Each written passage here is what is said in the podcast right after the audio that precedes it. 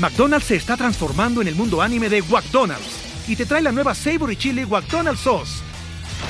Los mejores sabores se unen en esta legendaria salsa para que tus 10-piece chicken wack papitas y Sprite se conviertan en un meal ultra poderoso. Desbloquea un manga con tu meal y disfruta de un corto de anime cada semana. Solo en McDonald's. ba baba go!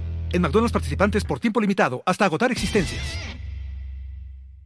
¡Ella, Marín! Él es Alex Goncalves. ¿De qué nos reiremos el día de hoy? De los embarques.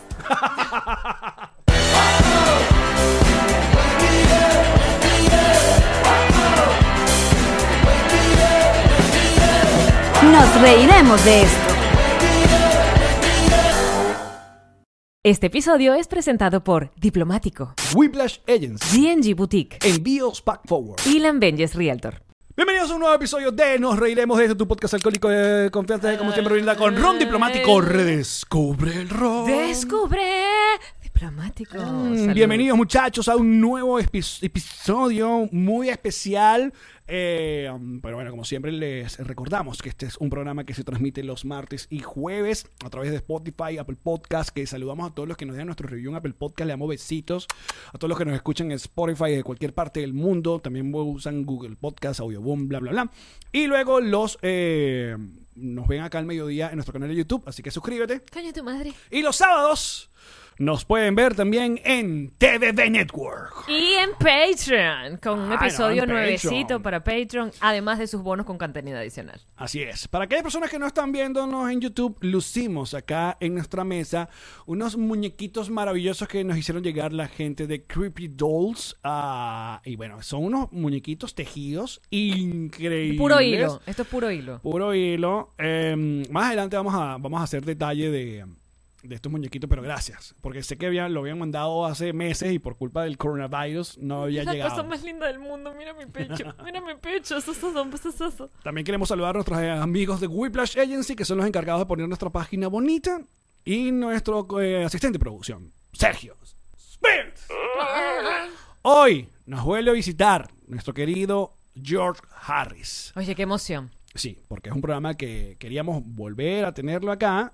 Sin embargo, la cosa en los Miami se ha apretado otra vez con el asunto del COVID-19 y That shit is real. nosotros queremos que a nuestros todos invitados que vengan y nos visiten a, a nuestro estudio, pero tampoco podemos obligar a nadie. Y no, y que queremos que se sientan seguros y tranquilos. Nosotros tomamos todas las medidas y las precauciones y somos unas personas que Exacto. tratan de cuidarse muchísimo, pero si alguien siente que se está exponiendo más, tampoco lo vamos a obligar. Y es por eso que también esperamos que ustedes también se estén cuidando como siempre. Así es. Entonces vamos a hacer un contacto, vamos a conectarnos gracias a la tecnología y al satélite Panansat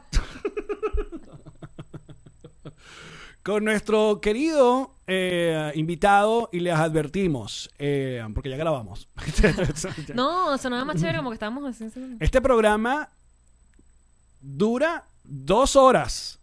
La mitad acá en YouTube y la otra mitad completa en Patreon. No, Dos ya estamos horas. haciendo episodio completo en Patreon. Sí, exacto. Estamos haciendo uno, u- otro. Así que si quieren apoyarnos y escuchar y ver el bonus, ya saben, patreon.com, dura una hora más. Gracias, donde patroncitos. Respondió cosas maravillosas, respondió a la gente de, de los patrons y... eh, Preguntas muy importantes. Sí, sí, sí. De Pero bueno, política. ¿estamos listos? De geografía. ¡Estamos listos! Con ustedes, George Harris está con nosotros. qué emoción tan Se escucha, se siente. Hola, bebé. Lo logramos. Quiero pedirle disculpas No, no, no, de verdad. a toda la audiencia No, de no me hagas de esto. no me Mira, hagas así. Cállate la Callado, callado. No, pero igual lo quiero hacer porque es una cosa bonita. O sea, la gente que no pide disculpas, al final te quedas que ni siquiera me pidió disculpas. Es verdad, es verdad.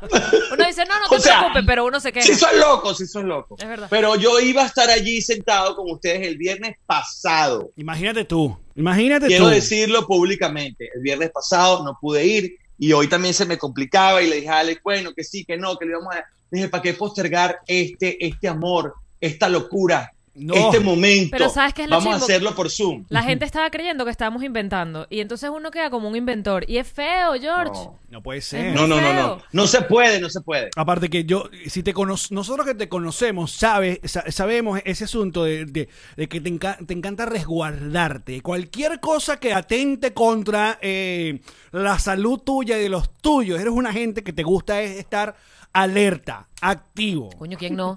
Nosotros no. Bueno, la verdad. Ven acá. Y más- y más que en sí. Brickell, mira. Mira ¿eh? que sí, mira. aquí. Tas, tas. Hand sanitizer. Mira, se Tas, jode, se jode el show. Pon las manos, Eh, George. Pon las manos ahí. Listo. Y, y se queda una gente sin trabajo. ¿ah?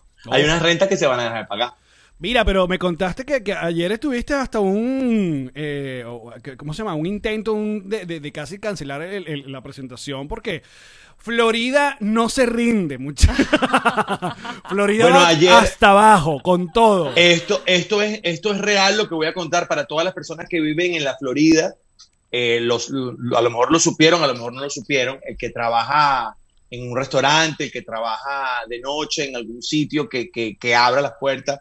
Anoche mandaron un mensaje eh, equivocadamente a, la, a los dueños del bar. Ok.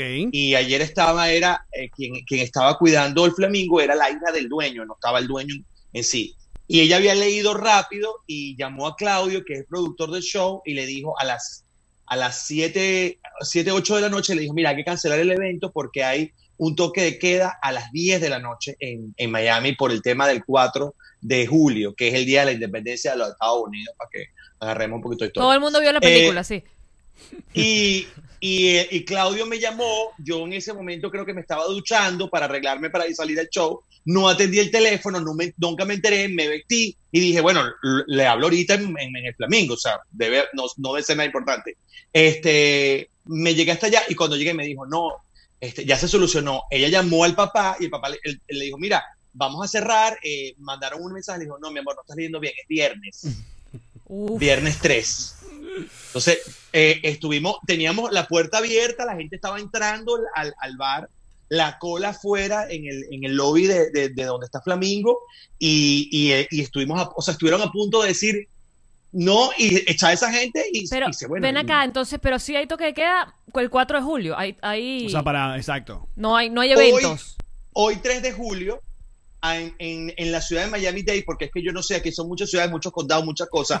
En la ciudad de Miami-Dade, hoy 3 de julio, hay toque de queda a partir de las 10 de la noche. Claro, porque hay que recordar, Hoy, que- mañana y el domingo. tú es- hay que recordar que tú vives en Miami, Miami. Miami la de verdad. Miami, el ser Miami, la ciudad. Es que uno no entiende, porque Y uno le dice nosotros- Miami a todo esto. Pues es que es, que es Mérida, es como Mérida. Está la ciudad de Mérida en el estado de Mérida. Nosotros eh, es la mejor explicación que me ha dado nadie desde que estoy viviendo aquí, Allen. estamos Es como, es como Nueva York en el estado de Nueva York. Exacto, vivimos en el condado de Miami, pero no en la ciudad de Miami. Tú vives en la ciudad de Aventura, yo vivo en el Miami Gardens. Tú por lo menos tienes el Miami en tu Yo ciudad. tengo- Claro, solamente en, en nombre. Le agregó jardín.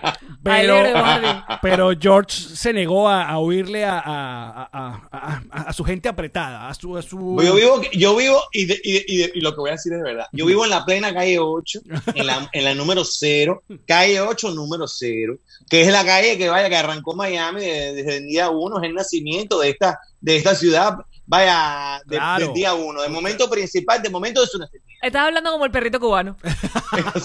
El perrito cubano está en el, en el es esta programa. calle que, que hace que Miami vibre, es la arteria principal, vaya, es la horta. Claro, Y vale. La horta nace aquí en la horta. Ah, Pero de, Pipo. de- de ahí salió, de ahí salió eh, Miami Son Machine. De ahí, o sea, Exactamente.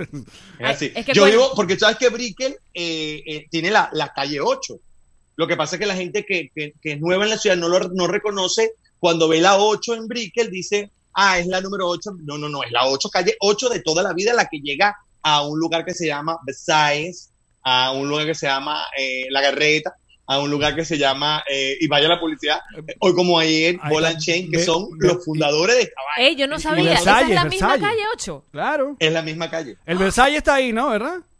Claro, la- lo que pasa es que, eh, ¿qué pasa, ¿qué pasa con uno en esta ciudad? ¿Qué pasa eso con nosotros cuando uno va a vivir, por ejemplo, a Madrid o la gente que se va a París? Ya voy a, eh, eh, eh, para que entiendan la explicación que voy a dar, porque que tiene que ver Madrid con... Cuando uno vive en Madrid o vive en París o vive en Nueva York, uno vive debajo de la tierra, no en Nueva York no tanto. En- uno vive en Madrid debajo de la tierra como un topo. Entonces uno no entiende la ciudad realmente. Uno sabe que uno cuando eh, eh, Arturo Soria, entonces uno sabe, ah, Arturo Soria son estos cuatro edificios. Pero tú no entiendes que Arturo Soria se comunica con Alonso Martínez y que Alonso Martínez se comunica con Chueca y que Chueca se comunica con Gran Vía. Eso lo vas entendiendo a los meses. Pablo Medina, empieza- ¿dónde queda? Ahí, Son- o no, son ¿con quién- calles. quién Yo se está hablando de calles, no Pablo está hablando Medina? de- Ah, ok. Porque él está esperando que alguien se comunique con él. No, está nadando. ¿Tú a Pablo Medina nadando? George, dime. Maravilloso. Qué momento. vale. que es- ¿Está nadando dónde? ¿Eso es un hotel? Pareciera su casa. Yo creo que es el Doral y todo, déjame decirte. Pareciera una casa. Pero si es su casa, epa, no salió nada mal de Venezuela. No, papi.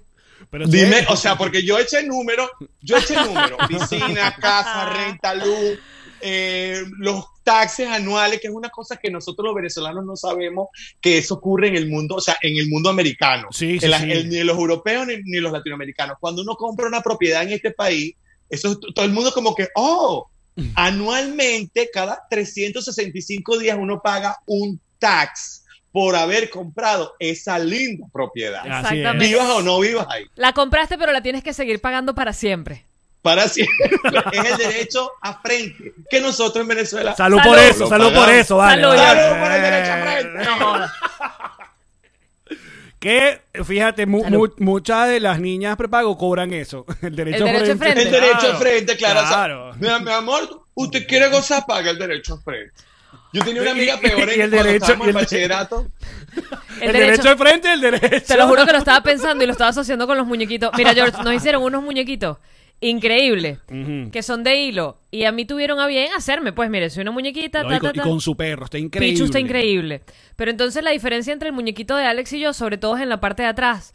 Porque a- al muñequito de Alex le pusieron sendas Mira nalgas este, mira este culote que me pusieron a mí. y yo soy una espaldita que sigue derecho.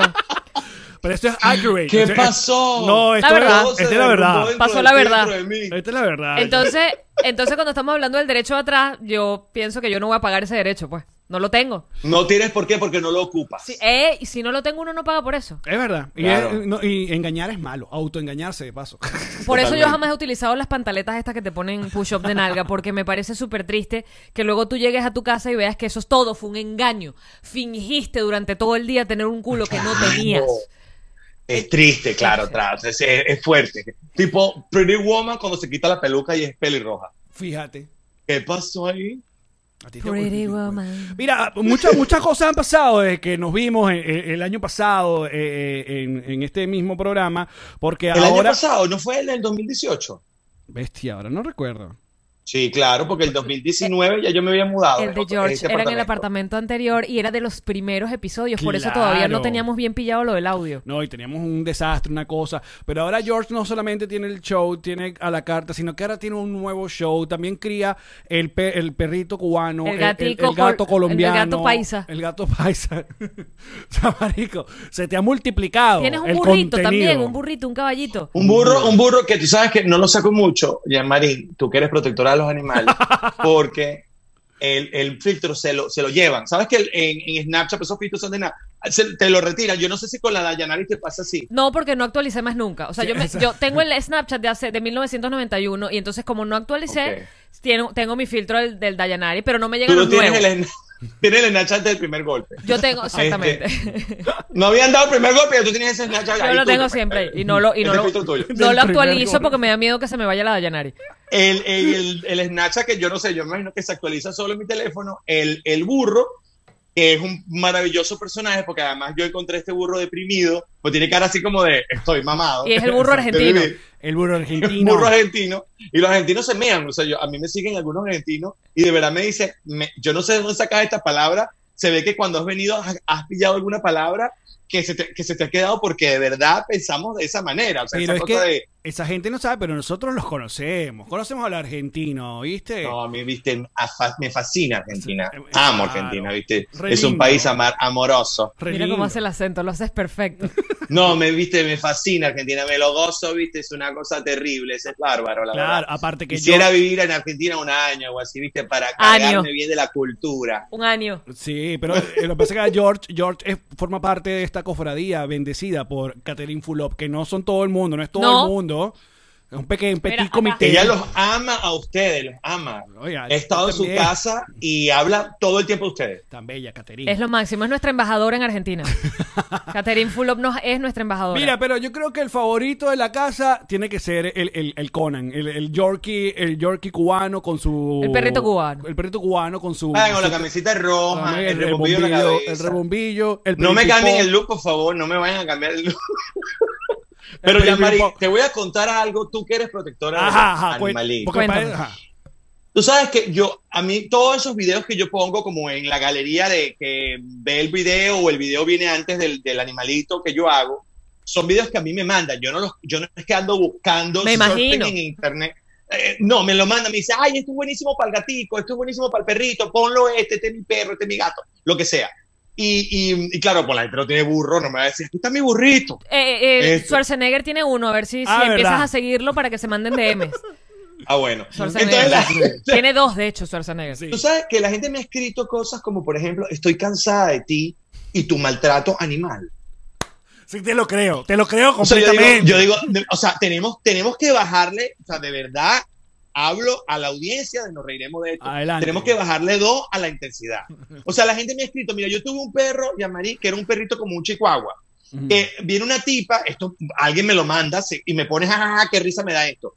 Eh, una tipa que está haciendo ejercicio, yo lo puse en, en uno de mis videos, y se ve que el perrito está acostado como en, como en una tripa, en un mueble de estos que, que son como, como una tripa, la tipa se siente y el perrito sale volando, sale volando, Yo lo se vi. ve que al piso, o sea, bueno, una, un poco de mujeres me dijeron, basta de tu maltrato animal, esto no, no, no, da risa. No entiendo por qué tú te haces eco de esto. ¿Qué te pasa, pana? O sea, el- so- esos animalitos no tienen voz y por ahí se fueron y unas peleaban con las otras, es verdad. Pero es Yo que, no George, es que tú. tú- es yo que- soy del cafetal. Pero mira, yo que soy intensa y que soy apasionadamente intensa, además por los animales, te voy a decir que hasta ahora lo que yo he visto de tus videos no constituye maltrato animal. Aparte, no lo estás haciendo tú, de No, paso. pero coño, si él pusiera que están maltratando a un animal, No, se está ah, Ah, haciendo no, eco. claro, Claro. Nunca, porque además a mí me han mandado videos en donde rosa esa línea de lo está maltratando. Sí. Porque me han mandado videos mucho que tú también los has puesto y me encanta que los pongas, pero en la parte de concientización. Eh, eh, por ejemplo, mujeres que están en la calle y se pelean con otras, una- unas caraotas que se está peleando una vez en la calle y una le da con el perro a la Sí, otra. sí, Bueno, se volvió loco. Se- y no, oye, Se volvió- o sea, de verdad la perdiste. Si, si tú utilizas a tu perro como un arma, está, te volviste loca y ya. Mira, pero. O sea, si tuvieras al hijo tuyo en la mano, se lo lanzas. ¿Seguro pero, también? pero ya te- tú ya debes de tener como una agenda, una agenda para resolver líos todo el tiempo. Los mensajes predeterminados de Instagram. Exacto. En, en redes No, pero- sociales porque bestia, la cosa. No, no, me- eh, ah, el 2020 no ha estado fácil, eh, muchachos. Esto, esto está para quien le toque, o sea, de ¿Nos verdad. los o sea, cuentas o nos los preguntas? No, no, esto, no, no, mira, yo no sé, o sea, nosotros estamos, gracias a Dios bendito, tenemos salud y todas esas cosas, gracias a Diosito, pero, pero mi arma no.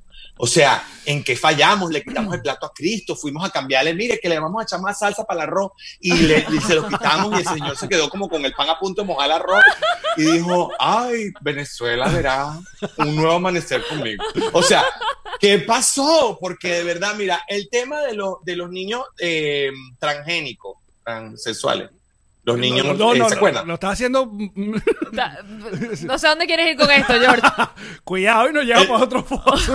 No, no, no, no. agárrame el la mano, Allen, porque tengo Eh, miedo. el chiste, El- el chiste aquel, refiérete al chiste El- aquel. efectivamente, no, no, Ajá. no, no, no es que me estoy metiendo con ese tema. Un, un chiste que fue un chiste como en diciembre, Ajá. que lo agarraron como Sí, sí, hace sí, sí. un- un- dos meses, que ustedes gracias por, por hablar eh, de una manera amigable y eh, haciéndole entender a la comunidad que es un chiste, que es un chiste, que los chistes son así. Ah, ni siquiera hablo de ese tema, ni siquiera me extiendo en ese tema, solamente hablo de, un- de cómo nosotros reaccionamos, porque esa es realmente lo que yo me baso en mi comedia. No en, en hablar de, de- sino cómo reaccionamos, como cuando, por ejemplo, te divorcias, y eso no tiene nada que ver con transgénero de nadie. Te divorcias y tu papá te dice, pero no, pero vuélvelo a intentar, papá, es que me pega, pero vuélvelo a intentar, ¿sabes? O sea, la gente que, o sea, que, y yo me pongo en el- la posición de las mujeres, de los hombres, eh, hablo tan rápido en el escenario que yo no, yo no especifico. Ay, cuando una mujer le dice, la gente lo entiende porque lo va entendiendo y lo va captando según. eh, y cuando hice este chiste que terminó en una, que, que, la, que la verdad es que todo empezó con el, te- el tema del, del gender reveal. Exacto. Esta fiesta para, para. Con el globito Las azul, muchachas el no globito. tienen dos semanas, o sea, no me vino el periodo, vamos a hacer gender reveal. Date una oportunidad. ¿ah? que ese niño crezca, que lata el corazón. O sea, a- o sea, acaban de, o sea, acaban de hacer el acto y ya quieren hacerle el gender reveal. Y además un aeroplano echando un humo azul. ¿eh? No, no, y cada vez son más Sí, complicados. que hemos tenido, sí, hemos sí, tenido sí. opiniones acerca de los gender reveal porque son, o sea, de hecho, una vez hablamos incluso qué pasaría si, o sea, si ustedes lo harían, Karen y tú. Exacto, pero Por- ya, ya estamos buscando como fórmula. Sería divertido eh, que eh, aparecernos en tu show, tú en vivo, imagínate George en vivo, Ajá. aparecernos en vivo y lanzarle una bomba de agua a George, ¡pa! Con y como tinte estalle, azul. exacto, azul. Rosada, una bombita con, con colorante. El niño, el niño. Y que quede todo completamente eh, Exacto, bañado, en este No, no, caso no. azul. No, no, Pero qué feo, ustedes qué feo. vieron, No, no, ustedes vieron el, el, el enano de color. Vestido de fucsia. no. Ah, no, yo lo puse en mi show. Yo lo puse en mi show. Dije, bueno, me irán, me irán a cerrar el canal. Una, porque tú sabes que YouTube también está delicado. cuidado. Sí, Entonces, sí, eh, sale, está una, una gente en una fiesta, ¿no? De, de llévala al cine, sácala. Cómprale flores. Y de repente abren una caja que yo pienso que va a salir un pato. Porque además pintan, ahí está, cuidado con los animales. Pintan a los animales de colores. Eso les hace Pienso daño. Eso les hace daño. Porque no se pintan el Eso muñeco de color. Ese sería otro gran gender reveal, ¿eh? que se baja el pantalón. Entonces- Guau. huevo rojo, huevo azul. Wow. Claro, Wow. ¿qué te pasa? Y las bolitas, y las bolitas de otro color. Wow, qué gran Y momento. ahí le hacemos conjunto, conjunto. Es un momento interesante, además todo el mundo y que nadie va a olvidar. Aparte, de ahí vino ese muchacho. sabes, además Efectivamente, de ahí pasa- nació todo. Pasa en la fiesta, además que hay una parte que se pelea, porque me imagino que iban, no sé, que le va un Caracas Magallanes, pero por, por niño niño. Entonces la gente, ¡no! hay, hay hermanitos menores que, se, que lloran, que es pues, como- están, están esperando algo que no se les va a dar. y Sí, se querían un hermanito, querían un Entonces, Un show, un show. ¡ah! Y te, imagínate que te bajes el pantalón. Ahora, lo que me lleva es a la otra parte, porque tu audiencia es una audiencia muy pasional y como la, ven que tú vas y haces contenido de este material, me imagino que todos tus DM, todos tus contactos, a cada rato, George, mírame este video. Entonces estás cargado siempre de Tú contenido. podrías hacer un canal de YouTube solamente de las vainas que te mandan, me Exacto. imagino. Sí, la verdad que me mandan muchísimas, muchísimas cosas por correo electrónico, pero además muy cool, muy, muy, muy buena onda. La verdad es que uno tiene que ser agradecido porque la gente siempre se queja un poco del venezolano, eso de que los venezolanos no se ayudan, los venezolanos, esa cosa muy típica cuando uno va a Argentina, oyes lo mismo de los argentinos. Cuando Sí. estás en, en Ecuador, oyes lo mismo el, ecu- el ecuatoriano. El ecuatoriano no se ayuda. Tú estás en Colombia, estás en Bogotá, en una reunión y todos los colombianos, no, marica, ustedes sí se ayudan, nosotros no, es una guerra interna. Eh, uno está en cualquier país y hablan exactamente, lo- tú estás en España. acá- El césped siempre es más verde en la casa del vecino, George. Efectivamente. Qué Entonces, eh, el- el, venezolano es muy eh, consecuente. El venezolano, mira, a mí me mandan, tú no sabes la cantidad de, de fotos de perros, videos, videos cómicos de vainas que pasan noticiosas. Tanto así que yo le escribo a gente, le escribo muchas, ¿dónde sacaste eso? Quiero saber la noticia. Por ejemplo, que me manden eh, a- al, al tipo este nadando en, en el Doral. Y yo, no me lo mandaron, pero por ahí me pasan cosas como ese. Le digo, coño, ¿y dónde sacaste eso? Eh, ¿Dónde es la fuente? eh. Para ponerlo como noticia. Y la gente me dice, ay, no lo sé, lo vi, pero pensé en ti. De verdad me parece muy cómico, ponlo en tu show. O sea, Ahora- me mandan diariamente 10 10 correos de, de, noticias. ¿Y con cuántas personas ya no, no, no tienes ningún tipo de amistad? Porque, a ver, el asunto está sobre todo cuando se habla de chismes o se habla de cosas que le ocurren a otras personalidades, sobre todo la- del mundillo, de la farándula venezolana. Es parte de tu show. Si va a aparecer un escándalo, una cosa, una locura, tú vas y haces tus chistes porque capaz no se conozcan personalmente, pero bueno, cada quien sabe quién es. Entonces, no sé si a partir de eso ya has tenido alguna gente que ya más nunca. Yo quiero. eh, O sea, por ejemplo, nosotros estamos en tu corazón. Porque somos una gente, ¿verdad? Que más allá, y, y esto es en serio, George, más allá de defenderte a ti, estamos defendiendo el derecho a la comedia a existir. O sea, el derecho a, hacer un, un chiste y que el chiste pueda existir y que, y que se entienda y se contextualice la diferencia entre un escenario de stand-up en un grupo, en un bar, a un meeting político, a lo que pueda decir un profesor en una clase, a lo que pueda decir una mamá a un hijo. O sea, son diferentes lugares, diferentes contextos y queríamos dejar eso claro. O sea, queríamos decir, porque la línea más allá de que, de que algún grupo o alguna persona le parezca subida de tono, la línea siempre va a estar subida de tono dependiendo de de qué es el chiste.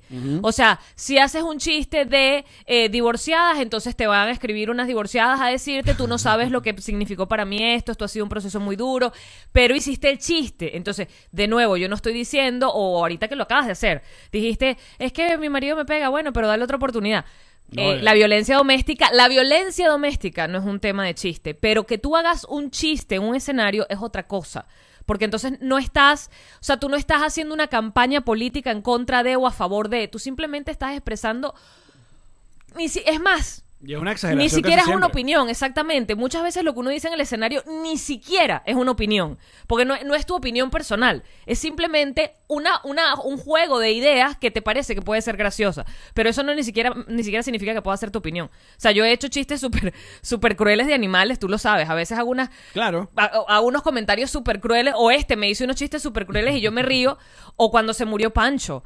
Ellos para sacarme del foso lo que hacían era hacerme chistes crueles de Pancho, y eso no significa que ellos quieran que el perro se me haya muerto, sino lo que querían era hacerme reír, sacarme de donde yo estaba metida, y yo lo valoraba muchísimo. El día que se murió Pancho, le dije a Yamari. Por decir, tú, tú estabas en la mega, ¿verdad? Ya. No solamente eso, George. Dos días después teníamos una presentación, todos los reporteros, teníamos un show de stand-up. eh, y yo no tenía alma para montarme ahí. Yo no paraba de llorar. Yo lloré con tu post cuando lo publicaste, que creo que fue unos días después. Yo le, Porque ya yo estaba aquí, pero ustedes estaban en Venezuela. Nosotros estábamos en Venezuela, Sí, y claro. Yo, yo le Y yo me acuerdo que tú pusiste el post y yo me guindé a llorar ese día porque, Ay, claro, papi. uno solo aquí. La emigración. Gracias. Pobre. E- ese día le, le- le decimos a Yamari que mira, pero vamos para, con- para que se te quite la vaina, vamos a ver una película. Vamos a ver Marley y yo. Hubo otro también que me hicieron. Maldito. Yo no me- cada uno era peor que el otro. Era maldito. Oh, y, y claro, y además el día de, de que, está- que nos vamos a presentar, que es literalmente dos días después, estos se paran en el escenario y hacían todos chistes como para que calentara a la gente, porque esa era otra, la gente se sentía muy triste por mí. Entonces, cuando tú te paras en un escenario donde la gente lo que te tiene es compasión porque te acaba de pasar algo triste, no van a reírse, están así como pobrecita. Ella no debería estar allí parada, ella debería estar en su casa mordiendo una almohada. Entonces, claro, Claro. ellos iban como a- abonando la tierra de Oigan, ella, ella se puede reír, ella, ella puede hoy estar aquí con ustedes y puede hacer chiste. Y yo lo valoré muchísimo porque para mí el humor siempre ha sido una medicina, un medicamento, una forma de sacarme de la cabeza ideas, de, de superar situaciones. Pero recordando mi pregunta, ¿quién no te habla entonces? Ay, gracias. No, no. ¿Quién ya no? ¿O a quién no le hablas tú? No, no, tú sabes que a mí me, me- me pasó, me pasó, lo cuento acá, no pasa nada. Tú sabes que yo no tengo rollo, no tengo rollo eh, con esto. Eh, por ejemplo, Mimi no me habla, Mimi Lazo no me habla. Este, Vaya bueno, normal. Eh, no, no, o sea, yo, yo hice, yo hice una, un show en donde hablé cuando su hija gana en lo del Masterchef Ajá. yo al día siguiente, eh, yo- como que ella me gana un, un martes, por decirte, el jueves yo saco esto en el show porque les quiero recordar a toda la gente que, que nos está viendo. Yo hablo de la cotidianidad, yo hablo de las cosas que nos pasan todos los días. Yo no hablo de los pajaritos y el clima y hoy el cielo amaneció azul y los lagos están calmos. Yo no hablo de eso, yo hablo de la, cotidianidad, de, de la cotidianidad, las noticias, el asilo, eh, la gente migrando, Claro, eres como un- Eres como un resumen semanal de qué, qué ocurrió. Y, y- sí, o sea, me tocó así porque si lo quiero hacer semanal, yo no puedo repetir una- un, un cuento una y otra vez. Así es. Entonces hablé de lo que, de lo que, de lo que pasó con, con, con Cindy, que, que había ganado ese, que no tengo nada en contra de Cindy Lazo, hago paréntesis, nada. Le deseo lo mejor, Dios me la bendiga, la tenga flaca siempre. Eh, que es lo que mejor se le desea a una mujer, que esté flaca siempre, porque la mujer siempre está buscando estar flaca. Entonces, eh, qué bonito.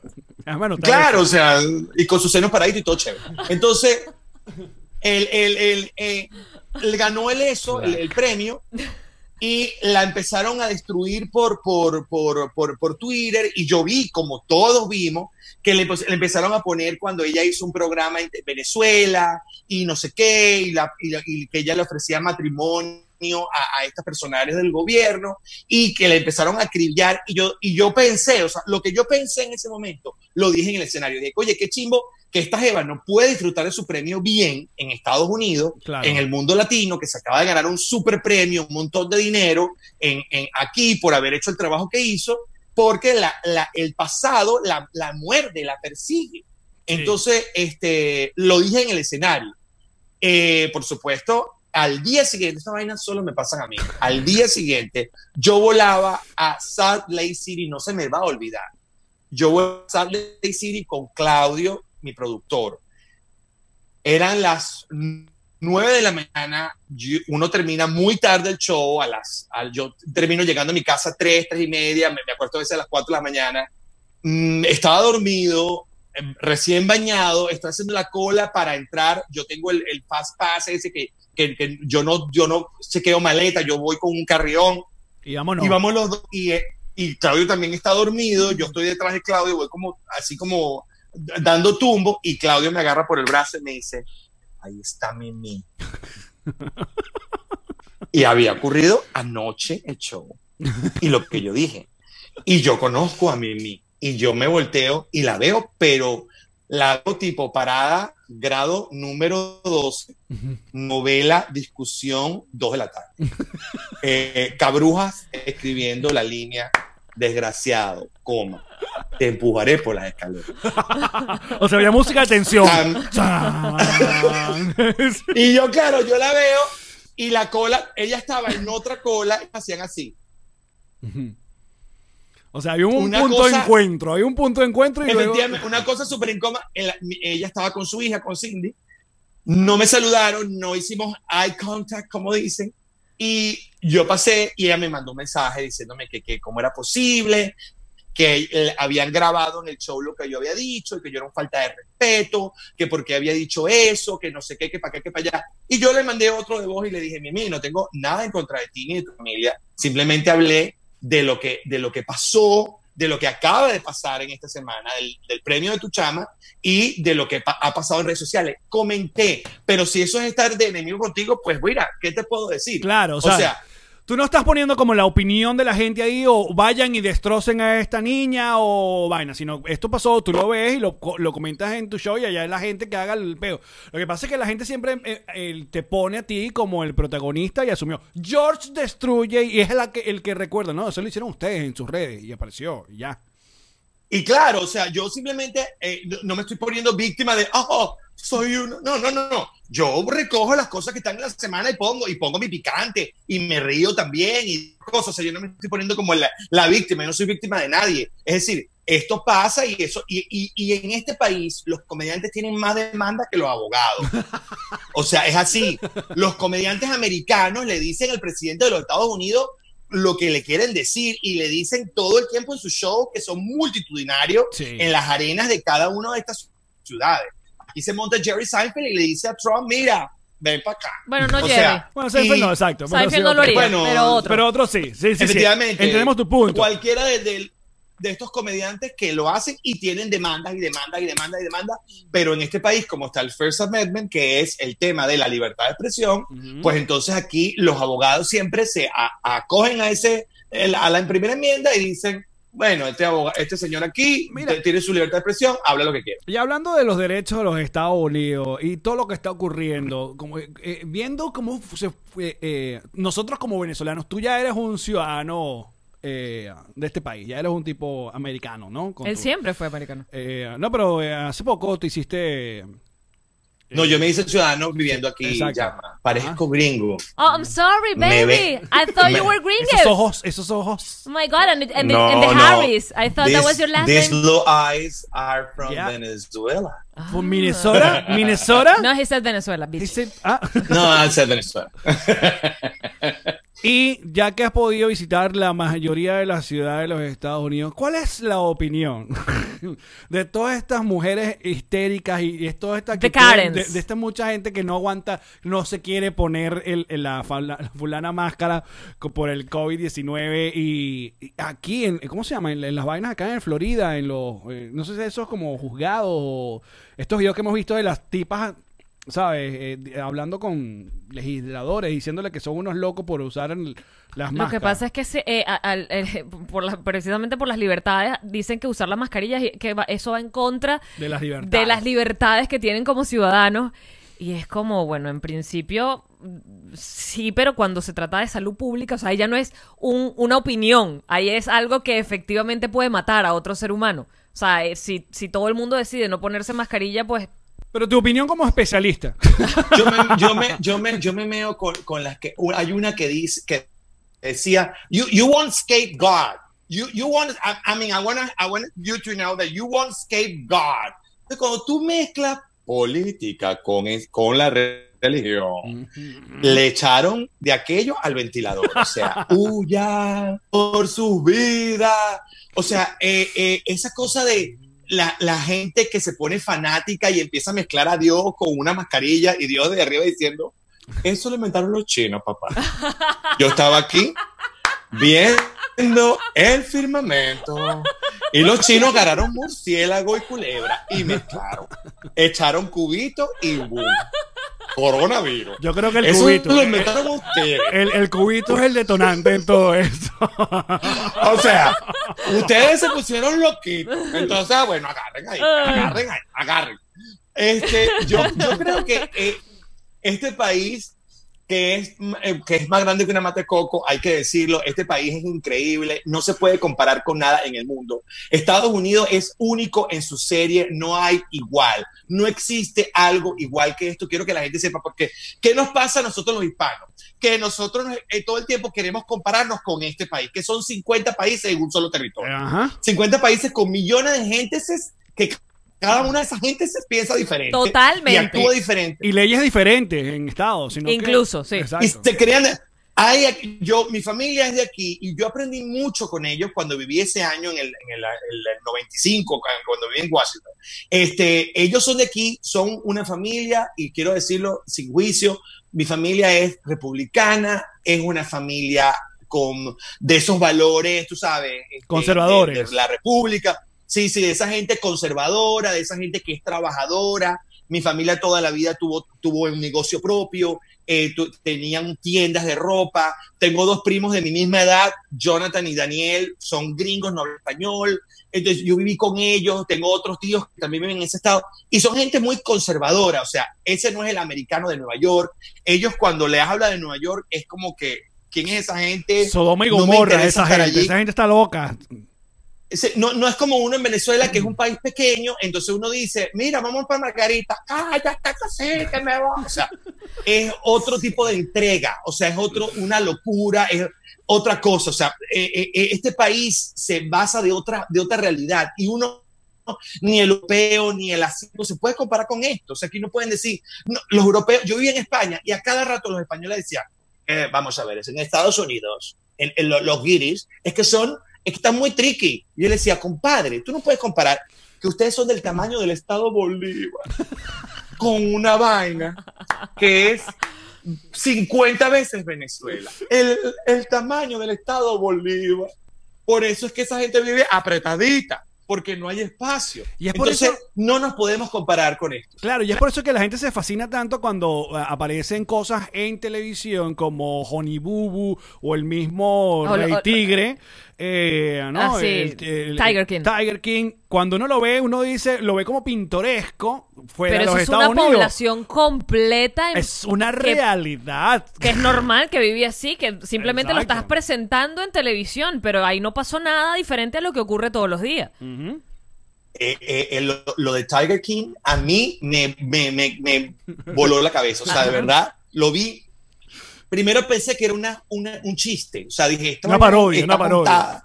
Como las Kardashian, como la- estas historias así que se paran y que no, mira, mi vida es hacerme Pero, la hey, perfectamente el ejemplo que estás dando, porque tú ves Tiger King y tú dices, esto es verdad, pero tú ves la vida de las Kardashian y tú dices, esto es verdad. O sea, son realidad y esa es la realidad de muchas personas en este país. Es o sea, verdad, hay un porcentaje que viene siendo un 1%, pero es un 1% que traducido en, en, en humanos es un montón de gente que En está millones. muy por encima de la realidad del resto del mundo. O sea, sus problemas son el yate no encendió esta mañana. Pero es que una, es una locura porque el- el- los latinos de este lado de la costa no somos los mismos latinos que de aquel lado. O sea, para unos, eh, no, no se, ni se entienden. O sea, ya está como, al lado oeste está el asunto como, como más, más chicano, es mucho más mexicano, es mucho más, pero más arriba está el asunto, es, lo gobierna es Dominicana y Puerto Rico, y aquí abajo está cubano con colombiano, y ahora nosotros aquí nos No, joder, buscando nuestro espacio. Buscando nuestro espacio, Yo, si- siento, yo siento que el, el hispano de la Florida o el hispano de la costa este Ajá. es un hispano orgulloso de donde viene. Es un hispano orgulloso, no significa que los demás no son orgullosos,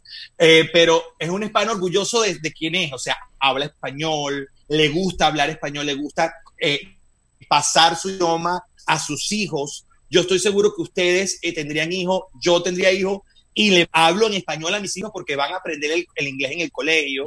El, el hispano del otro lado del West Coast es un hispano que tiene otro nivel, en donde eh, no significa que sean ma- malos o buenos, significa es otro tipo de gente, en donde eh, es- tienen mucho más tiempo en Estados Unidos y se han sentido siempre relegados, han sentido siempre que la presión americana ha podido con ellos, entonces se sienten como que yo prefiero no decir de dónde soy, yo prefiero que, que ellos averigüen y que ellos vean, pero Y que los no- hijos no tengan mm, esa carga luego y que mejor se integren completamente a la sociedad y hablen inglés y se olviden del español. Ujú.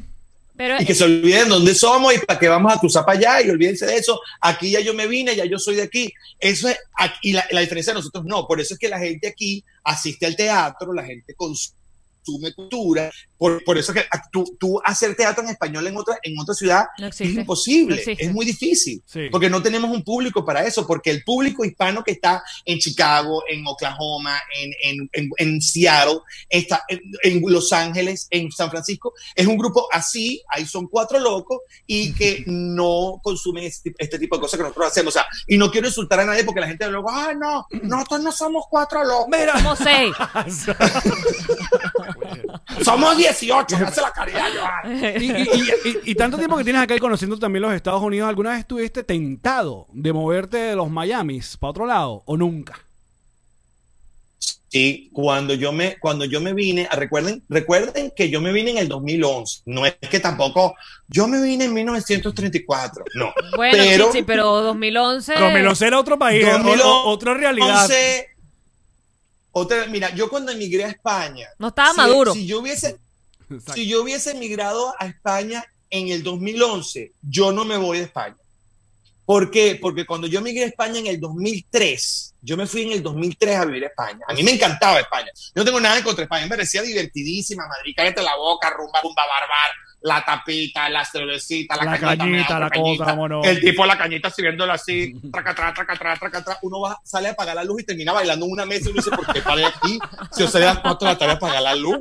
Era apagar la luz. Este, o sea, eh, eh, es un país divertido, un país chévere. Ahora está lleno de venezolanos y ahora a los venezolanos se les hace más fácil vivir allá porque los venezolanos se han unido y han creado su comunidad. El que vende cachito, el que vende empanada, el que, el que vende pasajes, el que vende envío puerta a puerta. Eso es lo que nos está pasando a nosotros aquí, por eso a veces nos sentimos más cómodos en otros lugares, porque aquí ustedes tienen clientes, yo tengo clientes de gente que ya hizo negocio acá, de nuestra propia comunidad que sigue creciendo y en 10 años esta comunidad va a ser súper importante y va a estar metida hasta en la política de este país. Sí. Vamos a tener gente que va a estar metida en el Senado en- y vamos a decir, no, el venezolano está en el Senado, ese carajo, yo lo apoyo porque nos está defendiendo. No, y comiéndose una arepa ahí en, la oficina. Exacto. Y la gente, ¿qué es eso, arepa? Entonces, cuando yo llegué a Miami en el 2011, mm, eh, pensé, bueno, era rudo, era árido, era una ciudad bien árida. Aquí la gente que llenaba era la gente que, estaba, que era conocida, Laureano, Emilio, Chatén, em, El Conde. O sea, el Conde, efectivamente, que llenaba 800 personas. O sea, eran los únicos que llenaban. Uno, uno, o sea, la- el venezolano, cuando yo llegué, habían dos tipos de venezolanos. El que estaba llegando conmigo, que estaba apelando, que no tenía ni 10 dólares para ir para ningún lado, y, y no había Uber. Y el otro. Ah, y el que tenía, el que tenía 10 o 15 años atrás, que tú decías, pero este ser, ¿por qué se vino? Que se vino en el 92. Eso es, un- es una especie que no. Claro, es ese- una especie. Empecé envidiable. Esa gente que dijo Carlos Andrés, no, esto es horrible, me voy.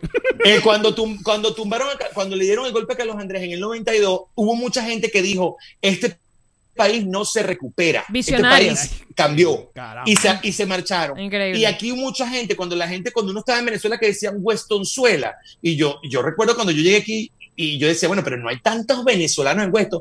Pero era donde se ubicaban los venezolanos que tenían 10 años acá, que, que tenían buenos colegios para los chamos, que ya los chamos hablaban inglés, que ya estaban aquí instalados, que tenían negocio, y te veían como, bueno, yo soy venezolano, pero es que yo tengo ya 10 años aquí, yo no, yo no sé quién es fulanito de tal. Yo me quedé cuando la época de Maraconchita se había desnudado en esa película. Wow.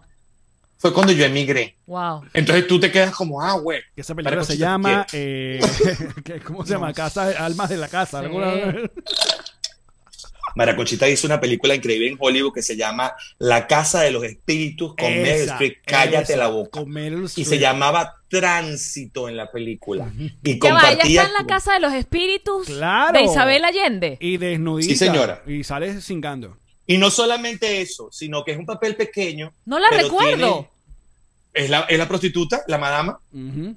Coño, es que yo vi esa película cuando salió, el libro sí me lo leo cada Exacto, tanto no, no- tiempo. no es que uno y que, ay, están pasando cine millonario, me quedé viendo ese. No, no, no, es No, ese es tipo verdad. de película. Es verdad.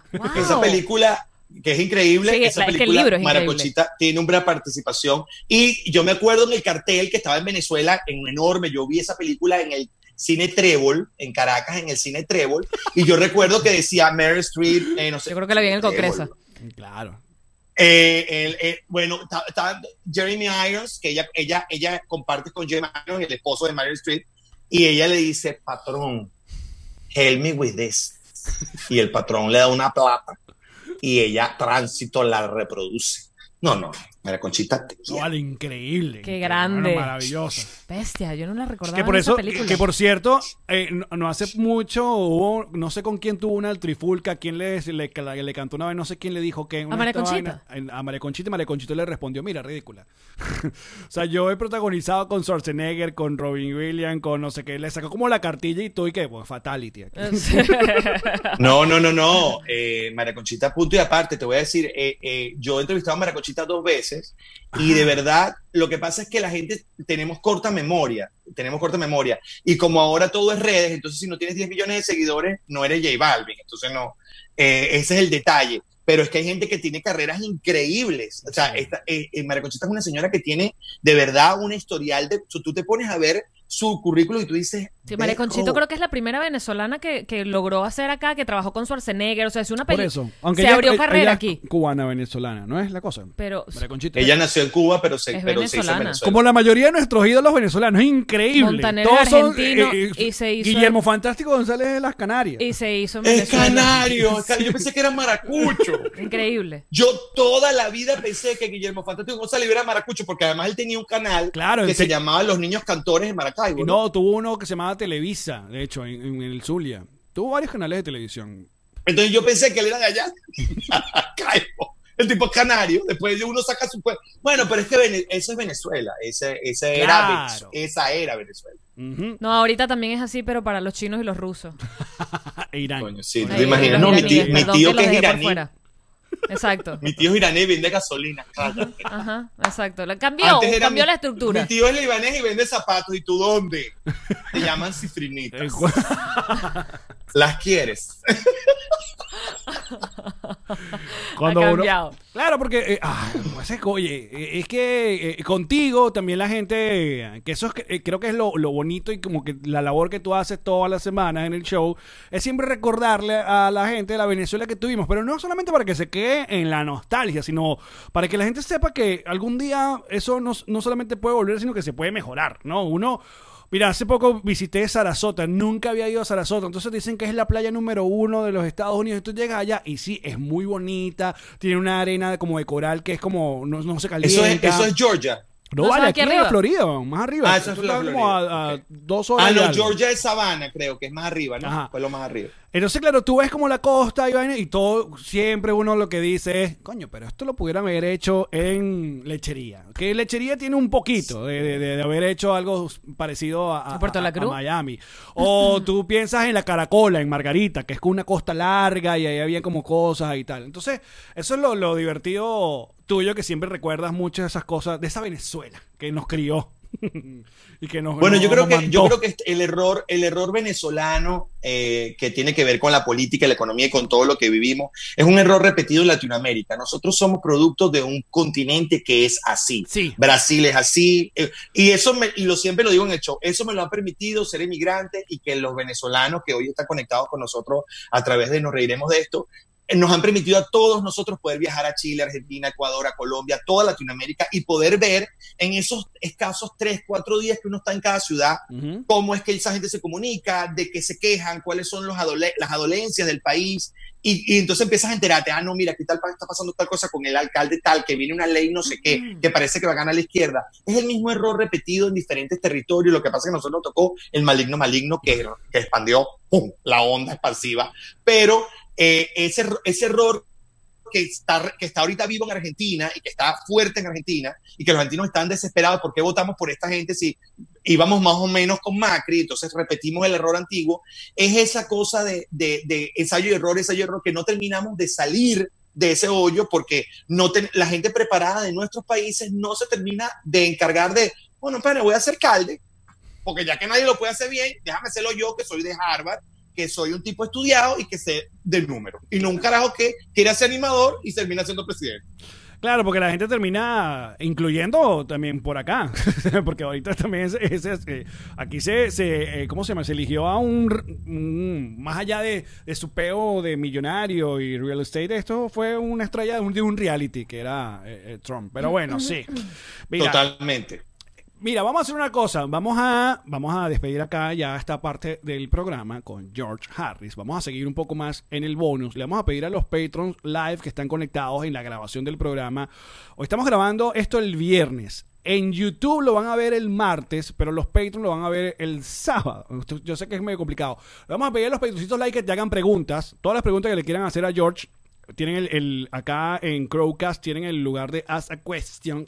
Cuestión. a esa cuestión. Y también nosotros te queremos preguntar, ¿por qué George no acepta ir a Entregrados? Eso lo sabremos al regreso en el Pa, bonus. pa. No se lo pierdan.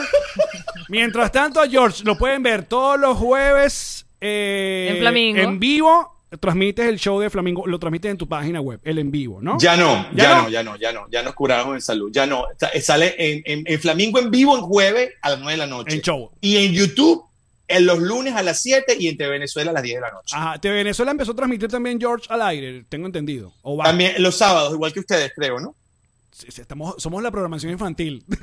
Somos la programación juvenil, somos la programación Puma. somos, somos el atómico. Somos la gente joven de TV.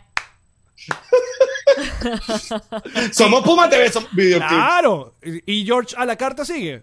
¿O está ahí? No, lo tuvimos que Ah, el claro, tema por el COVID. COVID. el COVID, Sí, exacto, sí. claro, claro, claro. ¿Cómo se reúnen así? Y los shows, como eh, la gente que está interesada, que está en Miami, bueno, que estamos como midiendo otra vez el asunto. Hasta ahora no hay cambio de seña con que sigas haciendo los en vivos con media sala y con todos los protocolos. Con la distanciamiento social. Hasta ahora está- ha, ha estado bien. Eh, el, a- anoche eh, tuvimos la sala llena. Sí, hay- Son, ciento, son 170 puestos de 450, es menos de la mitad. ¿Te pegó? Las me sí, muchísimo. Me ha, me ha pegado. Me ha pegado porque obviamente uh, yo, yo tengo, yo no, yo no, yo no empecé anoche ahí, o sea, yo tengo seis años. Por eso. Eh, la, la sala de 450 personas, uno siente como un ¡guau!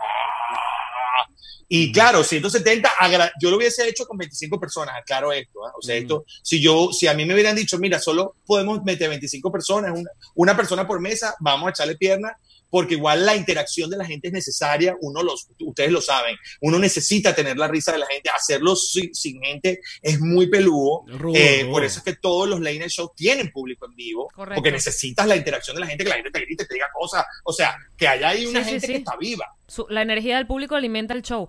Oye, hablando de energía del público, Ajá. que no se te olvide el regalo que tenemos para ti, que no viniste, entonces nos Mira, lo vamos a como quedar no nosotros. viniste, nos lo vamos a quedar nosotros. Nuestros amigos de GNG Boutique son la gente que nos hace nuestras chaquetas Boutique. personalizadas. Que eh, hoy vamos a elegir el ganador en Patreon, o sea, hoy sábado. Ya debería aparecer quién es el ganador de la personalizada. Esa gente, George, tú tienes una chaqueta de jean o quieres una chaqueta de jean bonita, hasta los zapatos personalizada. Te dicen, no, yo quiero esto, no sé qué. Bueno, este es el regalo que te han mandado. Te vas a caer de nalgas. De nada. Oye, pero ¿qué pasa? Por favor, Yamari. No me hagas Mira, esto. dice, no me hagas esto, te quiero, triunfando, mamá huevo. Ajá, aquí ¿qué arriba. bonito. Ya Es- va, ya va, ya. Espera, espera, No, espera. Ah, ¿La vas a voltear? No, no, ¿qué dice la manga? Aquí dice, brindemos con la derecha, porque la izquierda murió. Qué maravilla, qué maravilla. Oye, ¿cómo ¿Tiene- se llama? ¿Cómo se llama la, la tienda? Espérate, G&G. George. Espérate. Tiene capucha. Y mira. Está muy cool. Mira la parte. Esta es la parte de atrás, vas a morir. Esto es a mano, George. Esto es todo pintado a Oh, mano. wow. Mírate. Triunfando. Está fantástica la, chaqueta. G&G. G&G G&G. Boutique. Es para Quiero Es para ti. agradecer a nuestra gente de G&G Boutique que lo sigan y que y que y agradecerlos por ese obsequio. En cuanto me la entreguen los muchachos cuando nos reunamos, me la pongo y le saco fotos para las redes. Bueno, nosotros vamos a seguir entonces con George Harris en el bonus. Si quieren escuchar el resto, pues patreon.com slash nos reiremos de esto. Antes, unas lindas cuñas y ya. Volvemos con Nos Reiremos de esto. ¡Sí! ¡Llamarí! ¡Alen! Ay, ¿sabes qué ha ayudado mucha gente en esta cuarentena, en este mundo en realidad? ¿Qué? El ron. En este mundo, muy bien dicho. Diplomático, diplomático, el mejor, el ganador, el que todo el mundo quiere tener. En cualquier lugar del mundo, allí donde tú estés, tú dices roncito diplomático y bórralo, bebé. Por favor. Y si usted quiere buscar ron diplomático, ¿qué página le puedo llevar acá en los Estados Unidos? Drizzly.com y te hacen el delivery porque a veces tú no quieres salir de tu casa. Porque coronavirus o porque cualquier cosa. Drizzly.com y te dejan tu botella diplomática. Entonces, no, yo quiero el ron diplomático este o el baby ron o el... El baby ron, ron. Ron diplomático. Redescubre el ron. Descubre diplomático, te Muy dije ya. Así es, a mi salud. salud. Bebe responsablemente.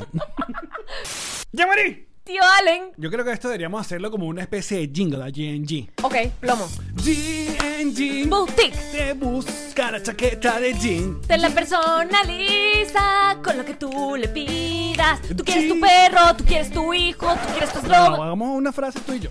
GNG personaliza tu, Tu chaqueta. ropa de blue jean. Tú dile qué quieres, ellos te lo hacen. Yo quiero a mi perro, o quiero a mi hijo, o quiero a mi slogan, o quiero a mi logo. O quiero mi loro, o quiero mi carro, o quiero. GNG es para ti, es para mí. GNG Boutique. ¡Llamarí! Hablemos seriamente de Ilan Beñez. ¿Qué quieres saber de él? Yo te lo digo todo. Tamaño de su pene, es un gran real. Que sí. O sea, la cuña de un realtor no puede empezar con el tamaño de su pene. Marico, no. Esto está yéndose cada vez más a la mierda, Total. Alex. ¡Llámalo! Ya, la- Llamaré. Tío, vale. Ilan Beñez Sí, es un gran real. El mejor del sur de la Florida. Y con las cuñas más serias que tiene todos los realtors.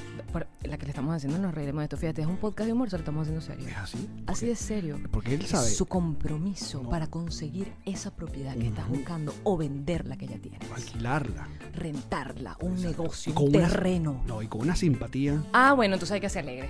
Claro. Ilan Benjes Realtor. Cuchi.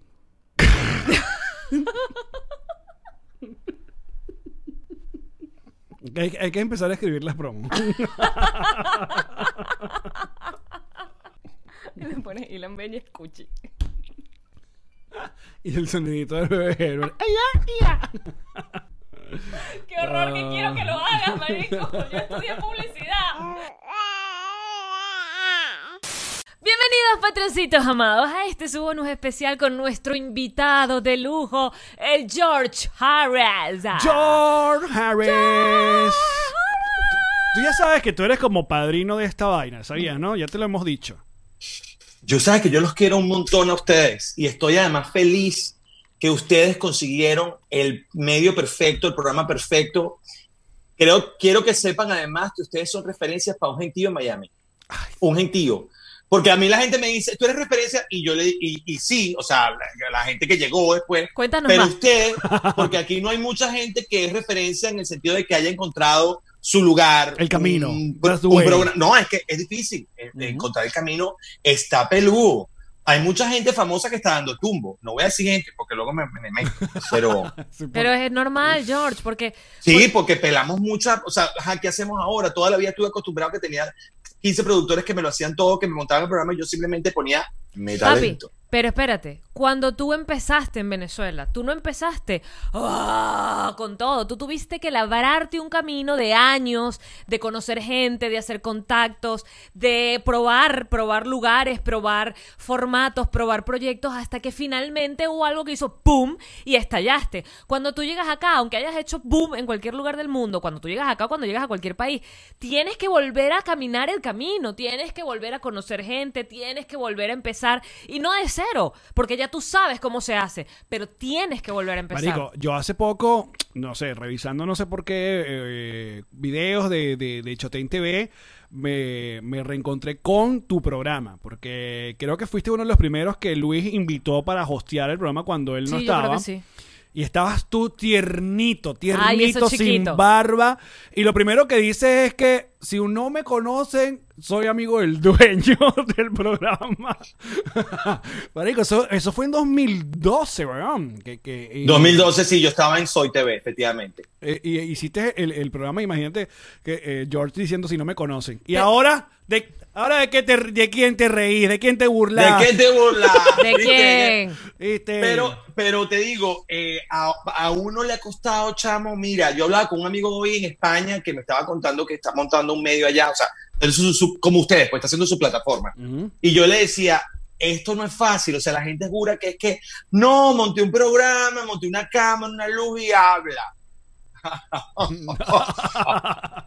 Pero porque let tampoco... at Pero, pero porque tampoco fue fácil en el país de origen de nadie. A Sí, menos que hayas nadie. tenido un momento, una oportunidad, que hiciste un reality que te hizo famosa, fuiste mije, entonces eso te abrió otras puertas. Pero de nuevo, pasé mije, eso no es fácil. Usted tiene que comer bastante piña y bastante atún y bastante lechuga. Entonces cada quien se Y va, Y aguantaste Osmel, de paso. te vas Pero oye, una trabajando. cosa, yo en Venezuela intenté, eh, eh, intenté- mira, yo hice casting en casi todos los canales de televisión en Venezuela, como todo el mundo. No es que ahora ay, él es la víctima, él no lo que no, no, no. Hice casting, me llamaban para cosas, lo hacía. Eh, intenté trabajar en la radio un montón de veces, un montón de veces. O sea, yo me, me acuerdo, Mariela, nuestra amiga Mariela Celi, me recomendaba en la mega, le decía a, a la gerente, oye, metan a George, George es bueno. Y los tipos eran como, who is this guy? No, voy a meter a este chamo o a esta chama que están ahorita trabajando en Puma o en la otra o, o en Radio Caracas porque es así, porque, porque es así, porque los medios son así, no es que son malos o son buenos, es un negocio Sí, y el negocio, se o sea, esto no es beneficencia pública, o sea, y yo, uno lo entiende cuando uno crece, porque uno cuando está chamo uno se llena como de, De rabia. odio. De rabia, claro. Mire, pero ¿qué recuerdas? Porque más allá de, de activar el circuito de stand-up en Venezuela, eh, pero yo creo que mi país, tu país, fue como que el, el, el, el- el palazo, ¿no? Porque era. Recuerdo que fue estéticamente. Fue divertido ver un show de comedia que no, eh, sobre todo flyer, no fuera la caricatura esta del comediante con la cabeza grandota, que ese es un, como un clásico en los flyers de, de- de stand-up, sino que era, ustedes decidieron, tú, Briseño, Led y José, de irse elegantes. O sea, todo el mundo trajecito, corbatita, Enflusado. eh, enflusado, bonitico. Y ese show, eh, aunque los cuatro eran eh, medianamente desconocidos, pero fue, un- fue un palazo. Y con cierre en, el- en el aula magna y todo, ¿no? ¿Qué recuerdas de esa show, época? ese show, ese show lo creamos Briseño, Briseño, eh, Led y yo, y José Rafael entró de ñapa, Siempre. Increíble. Eh, Aplica la misma en todos lados. Increíble. Te quiero, José Rafael, para siempre. Cada vez que leo un post de José Rafael me dan ganas de llorar. Estoy a este nivel ya, estoy a este nivel. Cuando el otro día puso amigos, no, la cárcel no es buena. Ay, mi chiquito, sí. Déjame- Mi alma. O sea, Check. eh, José Rafael. sí. Ah, es, en el es- bono. es- es chimbo, es chimbo, es chimbo en lo que pasó. Pero bueno, él entró de ñapa. La verdad que después hicimos eh, un, un- o sea, un buen, un buen grupo, una buena agrupación allí. Cada uno tenía un humor completamente, eso, eso ayudó, o sea, no es que era uno parecido al otro, entonces, bueno, esto es más o menos todo igual. No, o sea, nadie se parecía No. a nadie. Briseño es un tipo súper brillante que tiene, es como la historia del, del mundo en una sola cabeza. Sí. Led es el tipo más irreverente del mundo, o sea, lo que le faltó fue sacarse el, bajarse el cierre, sacarse el muñeco y decir, Y- y en esa aquí época lo más. tienen. Eh, el, el- José es un tipo que tiene una cosa que es una mezcla entre niño, adulto, eh, por- pornográfico, con, con, con Sí. animal, con, o sea, es como... Es como Chucky, es un, es un cuchi maldito. Efectivamente. Y luego estoy yo, que soy este tipo más pop, que, que habla de, de- de lo como dices tú, de Venezuela, de lo que éramos, de lo que dejamos atrás, del inmigrante y toda la cosa. Entonces a la gente le gustó mucho el show. Eh, quiero decir además, eh, cuando esto lo planeamos, este show, eh, como bien dice, todos éramos desconocidos. O sea, no, no es que no es que yo era el famoso, nada, nada, todo el mundo, todo- yo simplemente hacía el show de los, de los lunes en el Teatro Bar, Ujú. en donde tenía cierto, la gente me conocía, pero muy underground. Era como muy la gente de esa onda, de esa movida. El show se nos llenaba, gracias a Dios, porque yo vivía de ese show. Y se nos llenaba y teníamos muchas entrevistas y salíamos en portada y cosas. Pero la gente mira muy underground, o sea, era como la gente que seguía esa onda, ¿no? Un día lunes y tal. Cuando nos unimos y sacamos el show, LED entra en, en, en Chatén TV, Ujú. José Raf entra en, en Chatén TV y, y Briseño entra con Erika Tiponce. Ujú. Ellos tres se colocan en la televisión, entran, ustedes entran ahí, ah, bueno, ustedes ya estaban, pero entran con la radio y ellos se hacen súper famosos. Ahí el desconocido era yo. Sí. Yo era el que la gente no sabía quién era, porque y, y se lo preguntaban a Claudio, que, que fue el productor de ese, de ese show, le decían, ¿y este quién es? Entonces, no, este está en Miami. Ah, Miami, ay, ¿por qué? Pues, o sea, Porque no entendía mucho la dinámica. ¿Cuánto tiempo hiciste el show in situ? ¿Fue poquito? ¿O nunca fue? No, yo ¿Siempre creo que fuiste Nunca. grabado. Sí, siempre fue grabado. Yo vivía, ya yo vivía Ya aquí, vivía. eso fue, eso fue, ese show lo hicimos en el 2011 y yo me vine en el 2011 y, y, y el show tomó mucho impulso en el 2012 y yo trabajaba en Soy y estaba aquí, este, aunque trabajaba en televisión, era muy desconocido. Yo trabajé en una televisión eh, que, que no se veía, que no, no tenía eh, exposición. Entonces, este, aunque entrevistaba gente increíble, no lo veía nadie. Entonces, Sí. era preferible empezar a trabajar en YouTube. Y tu, y tu, tu experiencia en la comedia, o sea, porque yo de hecho yo te conocí de, de- del teatro bar. O sea, ya yo sabía quién eras por esa underground que tú dices, esa movida underground, pero tu, tu, tu comedia, tu nacimiento en la comedia fue más una cosa casual, fue, oye, ¿por qué no le presentas a estos comediantes acá a la rutina? O era algo que tú te planeaste en plan de, coño, yo quiero, yo quiero vivir esta vaina. No sé cómo, pero lo voy a hacer. Tú sabes, Yamari, a mí me costó mucho, mucho, mucho encontrarme, encontrar eso, eso. Esa voz. mí. No, de verdad, de, suena, vamos, va- Paulo Coelho, vámonos con Paulo Venga, Coelho. nos encanta. Este, encontrarme, o sea, yo, yo, yo, yo, en, de chamo en el colegio, siempre quise ser actor y tal, entonces me metía en las, que si las obras de teatro en el colegio y ese tipo de cosas, lo que hacemos normal, no, no, no, no nada extraordinario, Ajá. que no estaba con las, las voces de Lisa Soteldo ni los mínimos. Era un- el del colegio, el del teatro, lo normal, lo normal, así tenía un personaje y tal. Y este, cuando empiezo ya eh, a tomar la cosa en serio, de entro a la universidad, eh, empiezo a estudiar actuación ya en serio con, con gente dura, que si Elba Escobar que hacía un curso, yo lo hacía. Estudiaba en la universidad y hacía todos los cursos los fines de semana, me la pasaba en un curso de actuación, una situación. Pero igual yo me planteaba, yo decía, ajá, pero ¿qué quieres tú? ¿Tú qué quieres ser? ¿Galán de novela? Porque en este país eso es lo que hay. O sea, no, no, no es que tú ahora vas a hacer que Shakespeare, no, no, no. Aquí lo que hay es galán de novela, teatro rajatabla, teatro chacaíto o eh, eh, todos las- los programas de comedia. No estoy desmeritando a ninguno, pero eso es lo que había. No, y eras, eras, eres muy bonito para hacer la comedia de esa época, porque la mayoría de los de los rocheleros y la mayoría eran todos feos. Todos. Entonces, Gente bonita, yo no da cuando, por risa. ejemplo, a mí la gente, de, de siempre, a mí la gente me decía, desde el colegio, me decían, coño, tú eres, tú eres un vacilón, tú, tú te das risa, no sé qué. Yo era el tipo que jodía en el salón, echaba vaina, que echaba chistes, que la profesora decía, porque yo hoy, y yo completaba la frase, y la tipa se arrechaba y decía, este carajito, carajo, todo el tiempo andaba con una, porque la, todo el salón, ¡ah!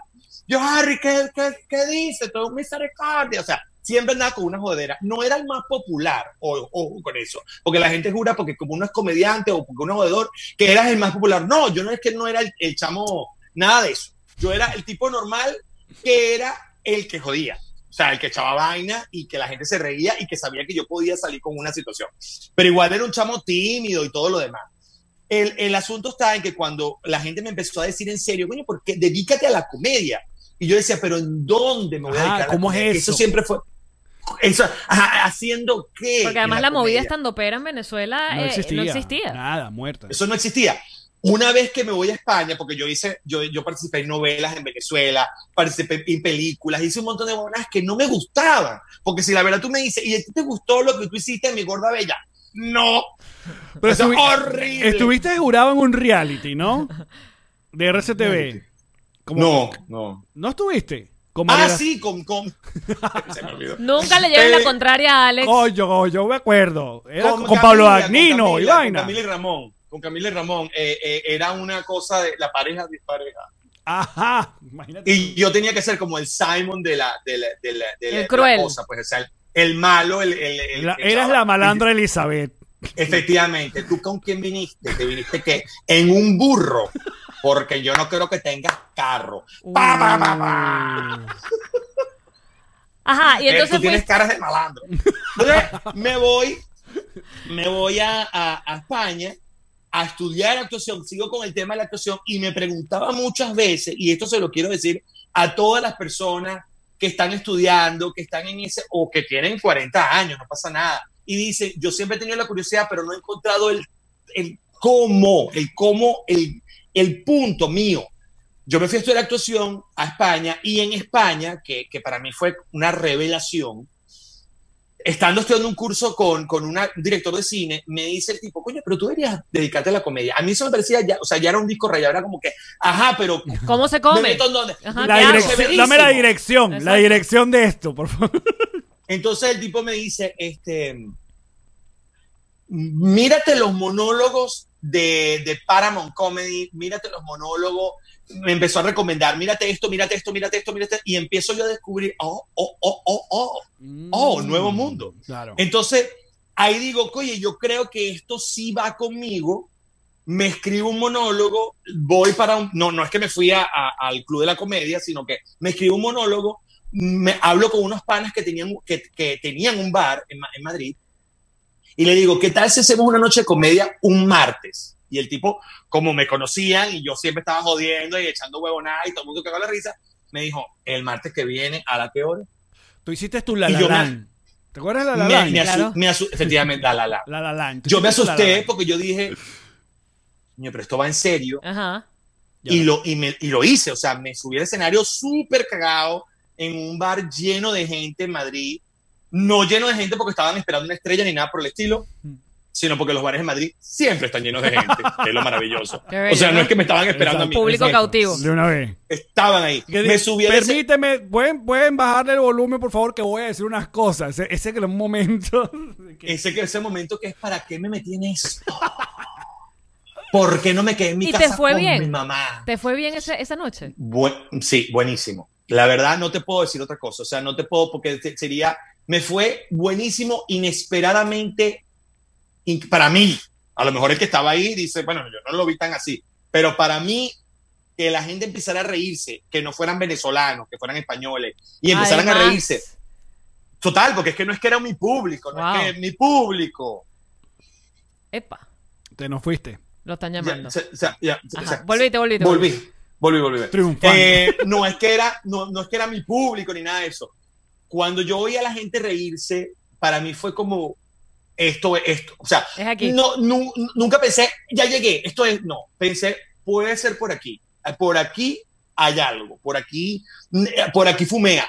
Y mm, después me empecé a dedicar más, eh, regresé a Venezuela, fui como más profesional, cada vez me volví más profesional en el tema. Y llegó un momento que dije, ¿sabes qué? Olvídate de casting, olvídate de, de- de la televisión, olvídate, o sea, nada de eso, nada de eso se compara a la, la adrenalina, a lo que yo vivo, a lo que... Y uno tiene que empezar a tener esas pequeñas, ganar batallas y perder cosas y dejar atrás, o sea, y de verdad olvidarlo, o sea, no, no es... Pero mira qué Ay. bonito, porque fuiste, aprovechaste, estudiaste la cosa y luego regresaste a Venezuela cual Francisco de Miranda de la comedia y dijiste, esto se lo tengo que enseñar a mi gente. Les voy a mostrar esto. ¿Cómo se hace?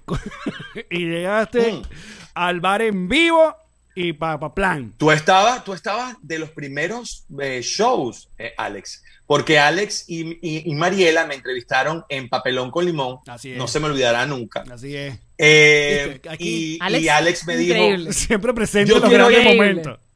yo quiero ir a, a- a ese show, yo quiero, yo quiero estar, yo quiero ir, yo quiero ver. ¿Cuándo es Tú- que tú qué día como es? un Forrest Los Gump. lunes. Alex es como Forrest Gump, chamo. O sea, él siempre está en algún momento de la historia importante. Pero yo vuelto quería, porque yo sabía algo ya de comedia eh, y veía algo de stand-up, pero claro, cuando se da como que la oportunidad, cuando te llega a la cara, yo creo que recordé fue, o Mariela me dijo, preséntame, ¿sabes cómo es Mariela? Ven y preséntame, porque la verdad, la, la verdad invitada y la que era tu amiga era Mariela Celi y ya la que ella tenía como algo escrito. Y, y Ron Chávez, imagínate, Ron Chávez fue porque era fanático de Papelón con Limón. Ajá. Y fue y tiene fotos. Y el único video que yo tengo de esa noche eh, está en el Facebook de Ron Chávez que de repente me aparece. Y yo recuerdo que no haberme ido muy bien, porque bueno, yo dije, no, cero presión, yo solamente voy a presentar, tiro aquí par de chistes que quiero decir. Creo que hasta el, el fulano chiste de que Caracas Periquera nació de esa época. ¿Qué? De esa época. ¡Qué viene. Pero luego hice como un par de veces con Mariela y fue cuando yo no pensé que esto era para mí y me dediqué a poner música. Pero sí, pero luego tú activaste en vivo y estuvo brutal. Y el resto Es historia. es historia. Pero el Francisco Miranda de la, de la comedia es increíble. Deberías hacerte un... Que de alguna manera también hiciste el Francisco Miranda de la comedia de los venezolanos en Miami. Y te, porque- ma- y te mataron en Francisco Miranda, de paso, ¿no es? Efectivamente, me, me echaron unos tiros. En la película. Oye, qué, buen, qué Eh, buen comeback.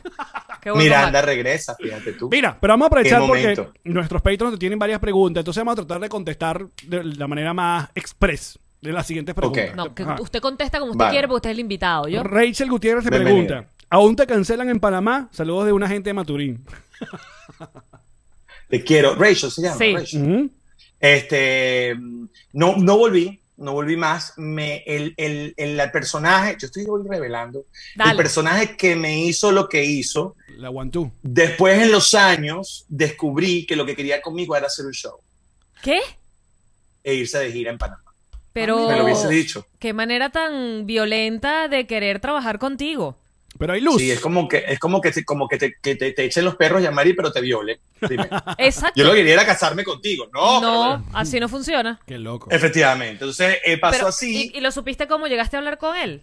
No, eh, me, me lo di- me lo dijeron varias personas que lo conocían porque él es famoso en Panamá. La two, él es ¿no? un tipo, efectivamente, tú lo conoces porque tú viviste allí. Sí. Este, Qué cuento y más él, loco. y él, Era, es, es un, Efectivamente. ella es un personaje de travesti. Entonces como un gordo que Claro, se- pero qué loco que quería trabajar con George y se lanzó a esa. varias personas después me dijeron, mira, habla con él, él quiere, él quiere hablar contigo, él dice que sería un palo que ustedes dos se montaran en el escenario y hablaran un poco de eso y que además tuvieran como un, como un toma y dame, ¿sabes? Que, Bueno, ustedes los venezolanos, nosotros los panameños, o sea, como Wow. algo cómico. Ajá. Y yo le dije, coño, pero por ahí no es.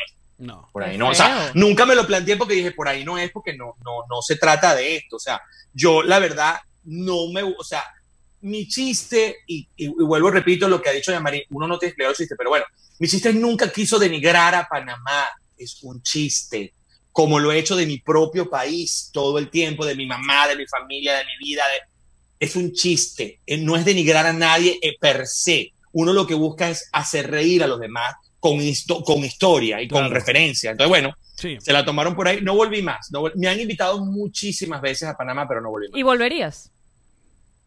Tú sabes que yo no soy. Yo no, yo Las no, condiciones no están tentar. dadas.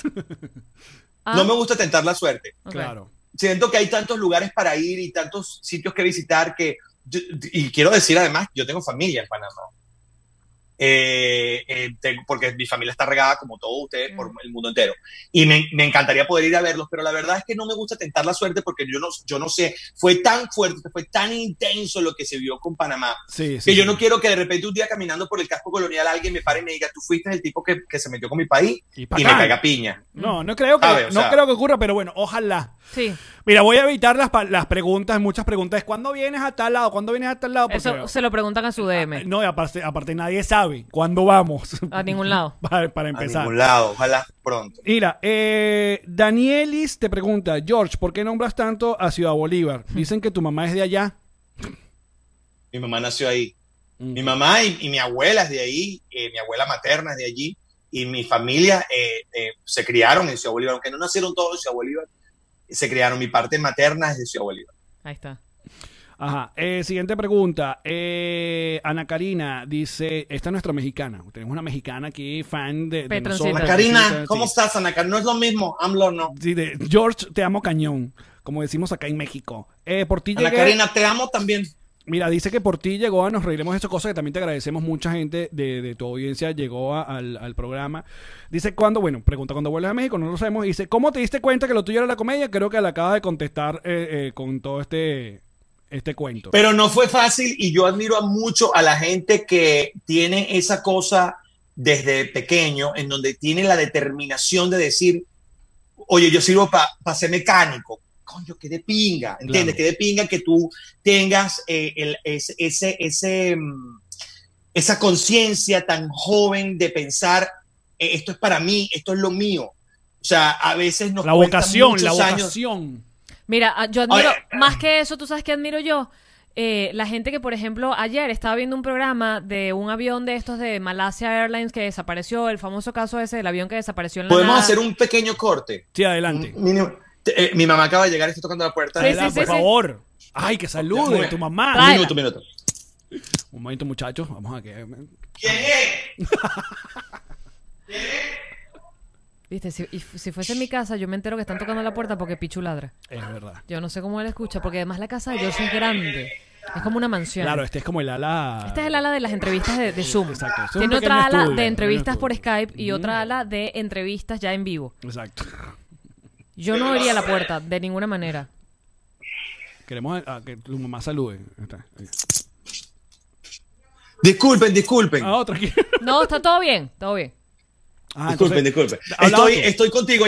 Ajá. Eh, Malasia, en- la vaina, los echando- aviones. Ah, no, que yo te decía que yo más admiro es. Entonces estaba viendo este programa y, y ah, resulta que en el océano del mundo se colocan unos micrófonos, unos micrófonos dentro del agua. Son unos, como unas boyas enormes anaranjadas que son micrófonos y que escuchan lo que ocurre en las profundidades marinas para saber si hay, por ejemplo, eh, haciendo eh, test de bombas dentro del mar, ¿sabes? Y nadie dice nada, los países no dicen nada. Entonces, para como regular si están haciendo ese tipo de pruebas o si está pasando algo, qué sé yo, con submarinos. Y yo más admiro de pronto a alguien que dice, Yo quiero trabajar cuando sea grande poniendo esos micrófonos en el océano. o sea, ¿cómo tú sabías que esa vaina existía? Punto uno.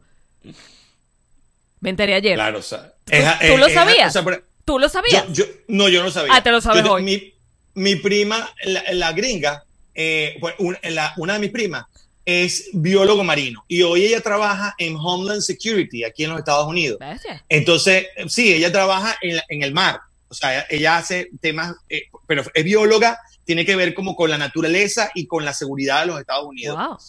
Y claro, yo, yo me acuerdo, yo tenía 18 años y mi prima tenía 16 y decía, yo quiero ser bióloga. ¿De dónde saca ella que existe esa dije, carrera? bueno, la droga afecta a cualquier edad. Esta se va a dar cuenta que en el futuro va a ser, va a poner el sistema y ya. Ajá. Mira. Le pone un gel y una Y- cosa, y- y ¿sabes? O sea, Y ahora terminó está trabajando en el- bióloga, bióloga y trabaja y tiene un trabajazo en el, en el gobierno americano. Qué brutal. Mira, siguiente pregunta. Nuestra amiga Rose, directamente desde Londres. eh, Hola, um, Rose. Pregunta, George, ¿te gustaría hacer comedia en inglés? Oh my God. What a good answer. That will be my dream. That will be my dream. Este, mira, yo nunca he intentado hacer comedia en inglés porque la verdad, te voy a ser sincero, me da miedo. Es que Así además de hablas muy rápido. Yo no te imagino hablando tan rápido en inglés. No, and- Entonces, and talking about es como de cafetal en inglés. Eh, Es como adecuarse a, a otro- Yo, yo tomo clases de inglés, yo sé inglés, tengo un inglés conversatorio de- desde hace muchos años.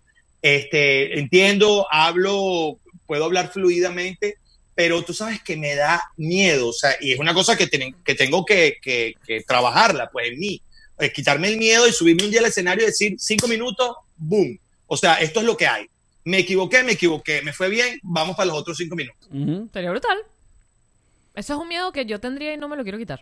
Creo que estamos, estamos Yo, todos yo no tengo problema con dejarlo hasta ahí. Sí, sí. O sí. sea, es como que bueno, está bien. Es como miedo a nadar con tiburones y tampoco es una cosa que quiero quitarme. No, no, no quiero nada contigo. Pero entonces, bueno. Alejandro te pregunta, ¿qué consejo le darías a esa gente que está en Estados Unidos sin opción a papeles? Imagínate tú. Bestia. ¿Qué dice el abogado? El En abogado este de migración. momento, en este momento, Pipo. ¿Qué dice Pipo? yo Harry, yo Harris Law, yo Harris Yo, Law, te va a dar el consejo de tu vida, te va a poner las manos en la cabeza para iluminar. lo que te puedo decir es, siempre hay una manera, es muy loco lo que voy a decir, Dilo. es siempre hay una manera de obtener papeles en este país sin dar el cuerpo. Es verdad. Ah. Siempre hay una manera de obtener papeles en este país hay una visa que puedes conseguir, hay un, un tratado, hay, ahora hay mucha, mucha gente haciendo asilos, eh, eh, porque cuentan su problema que le ha pasado en Venezuela y entra en la categoría de eh, refugiados. Este, mm, yo siento que la mejor manera de este país, estar en este país, como en cualquier otro, es teniendo papeles. Si tú puedes encontrar papeles en Estados Unidos, es lo mejor que puedes hacer porque de esa manera vas a poder crecer. No, y es un dolor de cabeza que se quitan No, y- increíble. da miedo. Últimas dos preguntas. Andrés te dice, ¿cuál es el momento o suceso de Venezuela que recuerdas con más cariño? Te dice Andrés de Polonia. Imagínate tú en Polonia. Andrés, ¿qué haces tú en Polonia, mi arma? Estás en Varsovia. Está viviendo, está viviendo. Está bien. Varsovia, Polonia, puede ser. O me- ahorita me van a ver, esa no es No, Varsovia. ah, tú estás preguntando a nosotros. I- ignorante. Nosotros supimos que era Estocolmo el año pasado. O sea, no nos hagas preguntas geográficas. Bueno, fueron Estocolmo. Sí, fueron. Bruselas, sí, sí, sí. y no No, sabíamos. la boca. Qué bonito Estocolmo. Qué bonito Increíble. Estocolmo. Y silencioso. ¿Te- ¿Tú te fijaste eso? No puede hablar. ¿Ustedes en qué época fueron? ¿En Ahorita, verano? Estábamos por este año. Pues exacto. Hace un año estábamos en Estocolmo. Hace- hacía calor. Eh, No, no, estaba estaba, fresco. estaba cómodo. Sí, sí, sí. Bueno, cuando yo fui, esta es una locura. A mí me presenta, o sea, nos, nos fuimos a, a hacer el show en una sala, una sala pequeña, 200 personas, algo así, 250 personas. Y era una, como una sala de, de como decirte, de fiesta, pues, una, como un salón de fiesta de un edificio, pero no era un edificio, Ajá. era como una estructura. Y que tenía como unas ventanas pequeñas, porque, ajá, Estocolmo, nieve. Pero era el verano más caliente de Estocolmo y Wow. no había ventilación ni aire acondicionado y aquel calor, compadre. Wow. Me sentí en el, dor- en el Doral, con lluvia, humedad, la gente se soplaba y, me- y claro, la gente me decía, esto no pasa nunca aquí, nunca aquí. No había ventilación, tuvimos que abrir unas puertas de, de- de- de salida de emergencia Guau. para que entonces ro- ro- y na- no, no funcionaba nada. Bueno, al final dijimos, mira, estamos sudaditos, o sea, entre, entrégate. Eh, para responder la pregunta del señor Ajá, ¿Algún suceso en Venezuela que, que recuerdas con cariño?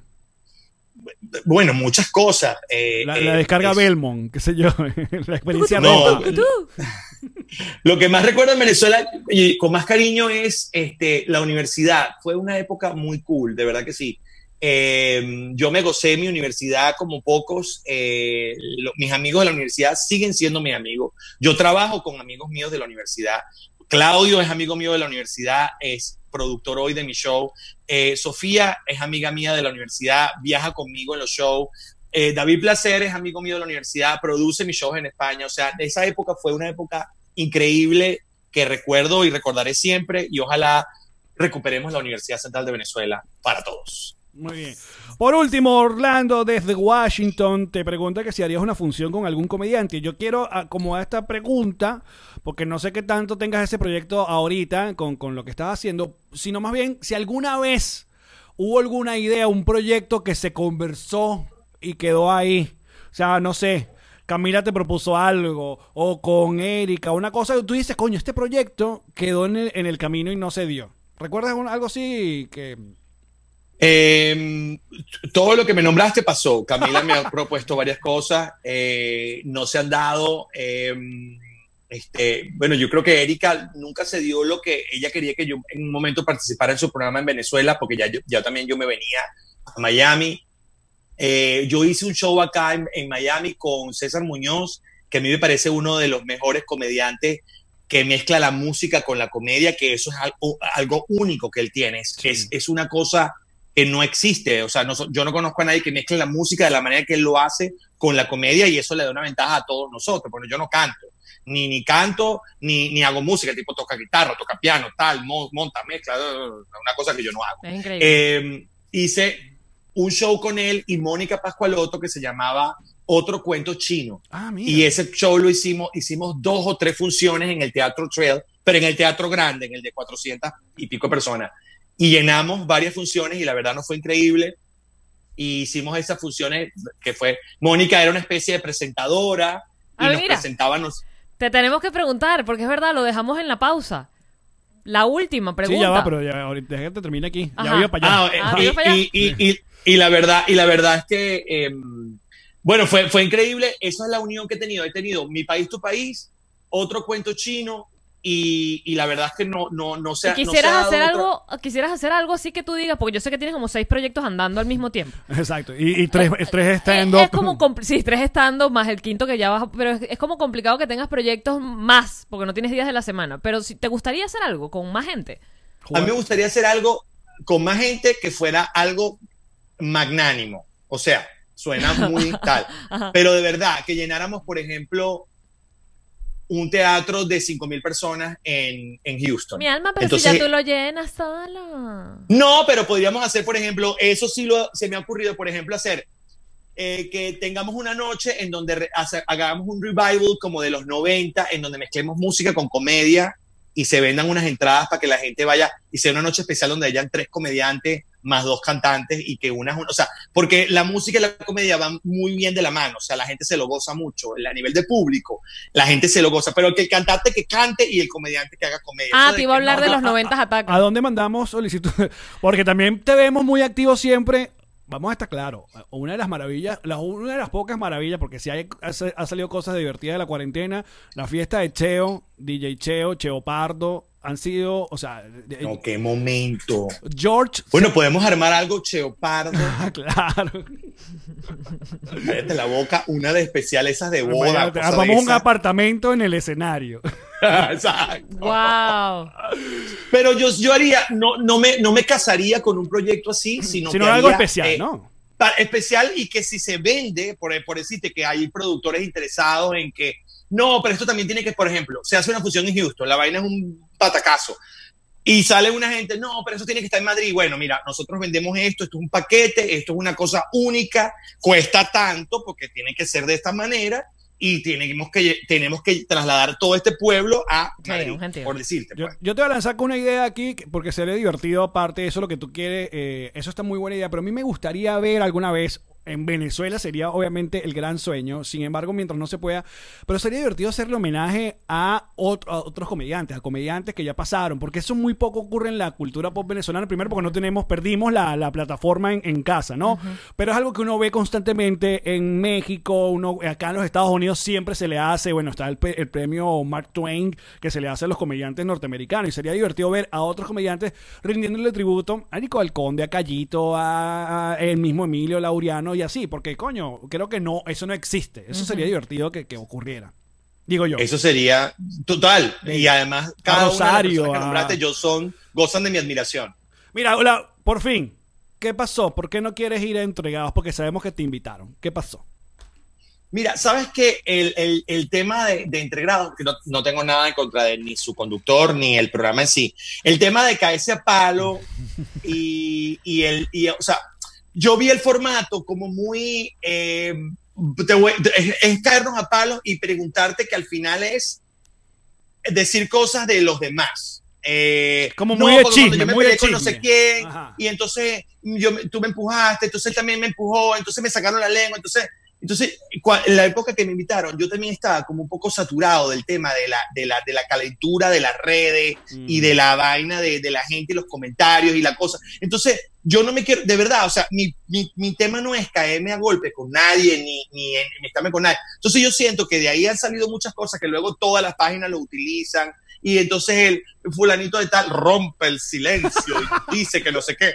Y es como, mi hermano, no, o sea, yo no quiero utilizar ninguna de esas banderas para, o sea, yo siento que uno hace un trabajo tan cool, tan de pinga, que uno arruina su trabajo cuando uno ha- hace una bandera de esa, que al final de cuentas ese no es mi trabajo, mi trabajo es hacer reír a la gente, de pasarla bien y que la gente siempre tenga esa conexión conmigo directa, o sea, que no es como, ah, no, es que este carajo sí, él es chévere, pero coño, se caga coñazo a cada rato y eso es una ladilla de él porque siempre está metido en un peo. Y no, o sea, entonces fue una, cuando me invitaron, eh, em, estaba así y, preferí silenciar, o sea, dije, "Pues, no, no quiero ir, no, no, tengo, porque además en Venezuela, en, No, porque la gente, habla huevonada. O sea, apenas dicen que no, porque me imagino que te deben estar ladillando para que vayas, sobre todo cuando anunciaron la fecha en Miami. Eh, que aparte es en el mismo Flamingo, todo el mundo, incluyéndonos, pensaba, bueno, si va a George es un palazo, imagínate. Con- consiguieron unir a Erika y Chatén en uno de los shows, Ajá. entonces la gente... Al final no lo hicieron, o sí lo No, hicieron. no, eso No, está... coronavirus. Y eso está echando cada vez más para atrás y para atrás y para atrás. Se canceló todo, papito. Exacto. Todo se canceló. Ah, no, yo pensé que eso se había grabado, pero que no, había No, salido. no, No llegó. no, no llegó. Se quedó varado en Chile. Ah, Sí. Ok, bueno, De yo paso. cuando me, me- invitaron y, y lo dije de pana, porque además a este pana que hace entregrado, Manuel Ángel. no lo conozco, me cae súper bien, me, me, me, me cae súper bien desde cuando tenemos patria.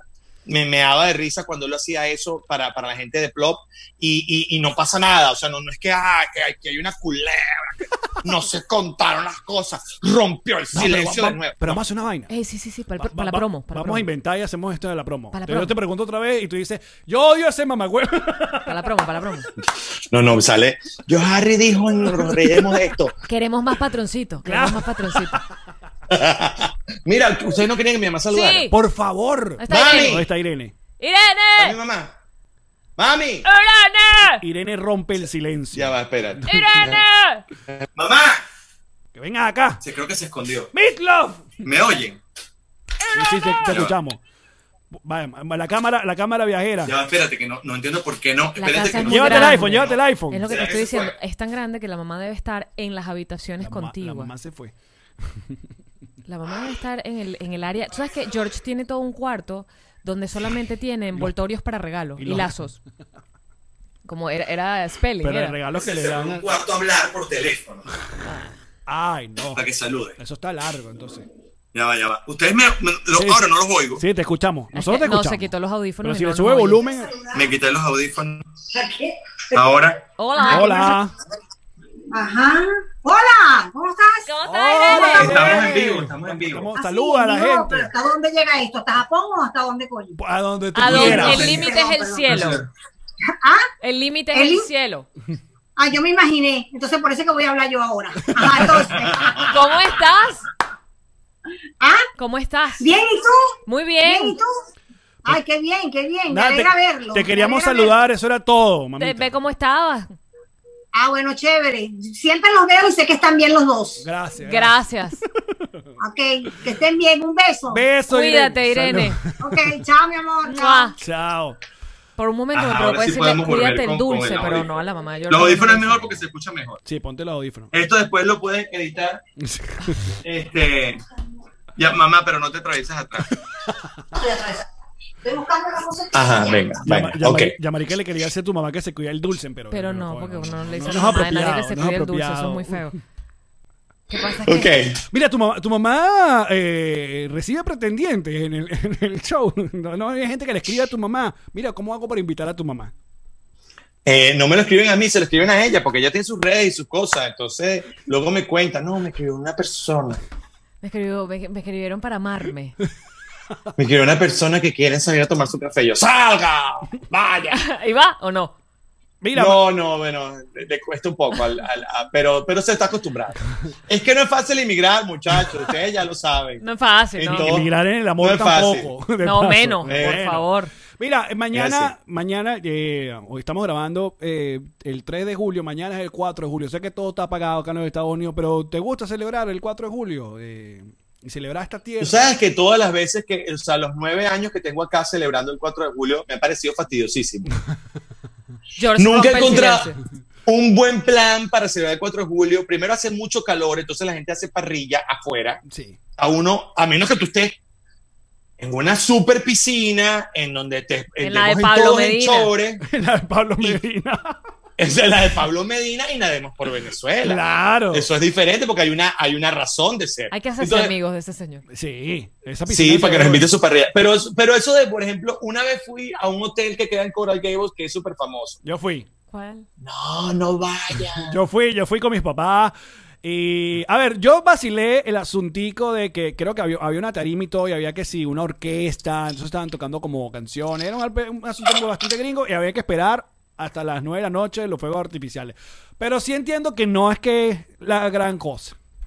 Gente, No, no, no, no, no lo es. Yo no, todos esos planes de alguna vez los recibí en la playa, o sea, el- para ver los fuegos artificiales y está cool, pero tampoco es el gran plan, porque es que luego es pla, pla, pla, pla, pla, pla, pla, pla, pla. Y plan. Entonces, no es que tú estás sentado con un asunto, con unos tragos, con una Tú le- cosadera, pero no, la verdad es que le estás pidiendo burda a la vida, o sea, Exacto, ¿qué más? coño. ¿Qué más quieres? ¿Qué, qué más quieres? Entonces, mañana, por ejemplo, vino una amiga mía de México, vamos a estar en casa, vamos a comer y ya, y veremos los fuegos artificiales, lo que permite ver mi ventana de mi casa. No, nosotros también vamos a tener celebración acá en, en casa y con, vamos a comprar una. ¿Te acuerdas las estrellitas? lucecitas de Las bengala. estrellitas, estrellitas, eh. Luces de bengala. Sí, me dieron el asilo. No, chico, no está Go que... Trump. O no está... Mira, a ti te toca votar. Tú ya votas, ¿verdad? Ya yo voto, este año voto. ¡Ah, caramba! Ay, ay, ay. Oye. ¿Tú quieres revelar acá si tú eres Team Magasolano o no te gusta el señor? Mira, no, yo no tengo problema. Lo creo que lo creo que he sido bastante, he sido bastante directo en el show. Este, yo, mira, te voy a hablar de, de, de, este- de este- de esta situación que tenemos ahora presente para el 2020. Ajá, adelante. El Yo, análisis, el cuando vivía en Venezuela, Ajá. era demócrata Ajá. por, eh, por concepto de vida, porque sí, porque soy anti-armas, porque no me gusta la guerra y porque soy un tipo más liberal. Pienso más en, en- o sea, Sí, tengo una, una postura más liberal en la vida. Cuando viví y vivir a Estados Unidos, no opinaba porque no entendía cuando la gente pensaba, bueno, porque es que el gobernador de Oklahoma dijo en el año 83 y yo me quedaba callado. Pues yo decía, si no me sé los brollos de mi país, cuando Claro. me hablan de que porque Piñerúa en, este, Piñerúa. en esa unión que hizo en el Wow. 87, yo Piñerúa. decía, guapa. Entonces no me metía o oía atentamente. Eh, yo siempre estuve en contra un poco de lo que opinaba mi familia con respecto a los republicanos, porque a mí no me gustan las armas y para mí eso es un punto de honor. Sí, lo es. Yo soy un tipo muy pacífico, eh, que yo no creo, o sea, a mí me parece una locura que tú vayas a un Walmart y compres una pistola. Eso, yo estoy en contra de eso. Nosotros no deberíamos tener ese sistema en este país, no creo. Yo soy más un Costa Rica, yo soy más un Europa, que tú no puedes comprar armas, no existe la oportunidad de comprar armas. En este país es una de las cosas que a mí no me gusta de este sistema. Amo otras miles de cosas, pero esa en particular. Y los, y los republicanos apoyan eso. Entonces yo tenía ese, ese choque. No, y, y ese lobby es poderosísimo Muy. y eso no va. ¿Y qué no cambió? ¿Y qué cambió? Ajá, ¿y qué pasó? Y, que, y en, el, en el camino, en estos nueve años, me he dado cuenta que los demócratas son una persona que han hecho sus cosas, todos han hecho sus cosas. acá. Claro. A mí lo que me gusta de este país es la alternabilidad del poder. O sea, aquí, si Trump gana, el que no le gusta se lo tiene que mamar. Cuatro años nada más.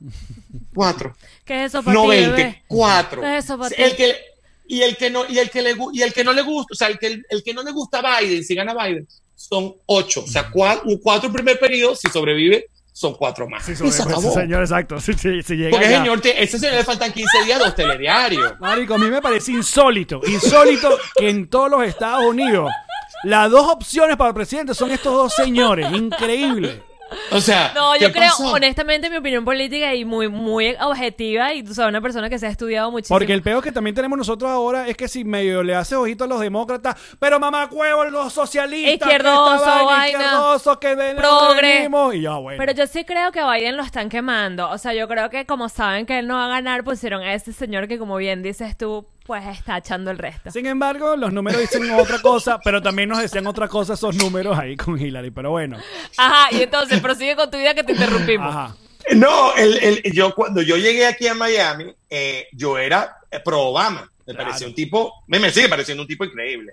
O sea, porque a mí, y, y- y- y es algo importante saber, yo no soy fanático de nada. Yo no tengo ni un eh, afiche de uno, ni un afiche de otro, ni tengo un velón prendido para nadie. Y ni hay que, ni Son- hay que serlo, son, son políticos. Personas Son que trabajan en cargos públicos, no son... Se puso buena esta vaina, dame que él dominó. No. Entonces, Claro, entonces eh, esa cosa del galáctico, cuando estábamos en Venezuela, que la gente te decía, no, y se desnudaba, no, no, no te metas con mi presidente. Tú decías, entonces, ellos creían que uno tenía un afiche de Capriles Radowski en la casa con un velón prendido. No, Jamás No. he tenido un afiche de, de ni Leopoldo ni de ningún político. Son, como dice Yamari, son personas que trabajan en cargo público, punto, se acabó. Exacto. Entonces, eh, yo en el transcurrir de los años me di cuenta que Obama en su agenda política, en su agenda demócrata, no tiene interés en ir en contra de ninguna dictadura latinoamericana. No está en su agenda, no estuvo en su agenda, De hecho, fue el que no se, estará. se acercó a porque Cuba y todo, y es por eso que aquí los de la Florida la Lo perdi- odian. la lo- le, tienen, le tienen su risa. Ujú. Entonces, eh, en, en- en- en- yo soy ciudadano americano, soy venezolano de nacimiento, nunca lo dejaré de ser, así me, me, me haga su- sueco mañana. Este, y tengo mis intereses personales, porque yo también tengo mis propios intereses. A mí me interesa que este país vaya bien, a mí me, me interesa que la economía de este país vaya bien, pero también me interesa que no se olvide mi país, porque ahí abajo hay gente que está sufriendo. Claro. Entonces, en esta oportunidad, yo le voy a dar el voto a, a Trump. ¿Por qué? Porque creo que tiene una política que va en contra de la dictadura. Así de simple. Y no, va a no se la va a hacer fácil. Yo no estoy diciendo que los va a tumbar, porque eso no lo sabe nadie. Cuba tiene 60 años esperando ese turno y no ha ocurrido. Ujú, Yo no ujú. me engaño tampoco de que, pero por favor. Va a tirar eso los falta- militares. Claro, porque también en tu show, como eres tan abierto y como una de, la- de las cosas que la gente busca en tu show es un poco de catarsis de todas las atrocidades horribles que pasan en Venezuela. Bueno, y tú te has mamado el pro- todas las protestas, o sea, hacer comedia en épocas muy rudas donde básicamente nadie quiere hacer chistes. Creo que por eso Yamari y yo no hemos, eh, porque podemos y porque queremos, nos hemos hecho un poco atrás con la comedia política, porque primero ya la hicimos y Chatín TV fue algo muy frontal y bueno, y, y cobramos, cobramos por, por, por, por, por eso y por formar parte de la, la, la idea de, de Chatín TV. Pero Cuando la- te refieres a cobramos, no fue dinero, sino que nos sacaron del aire. Pero Claro. también la gente busca en ti como si, como si las respuestas, como la gente que le llega a Bocaranda, ¿tú qué sabes?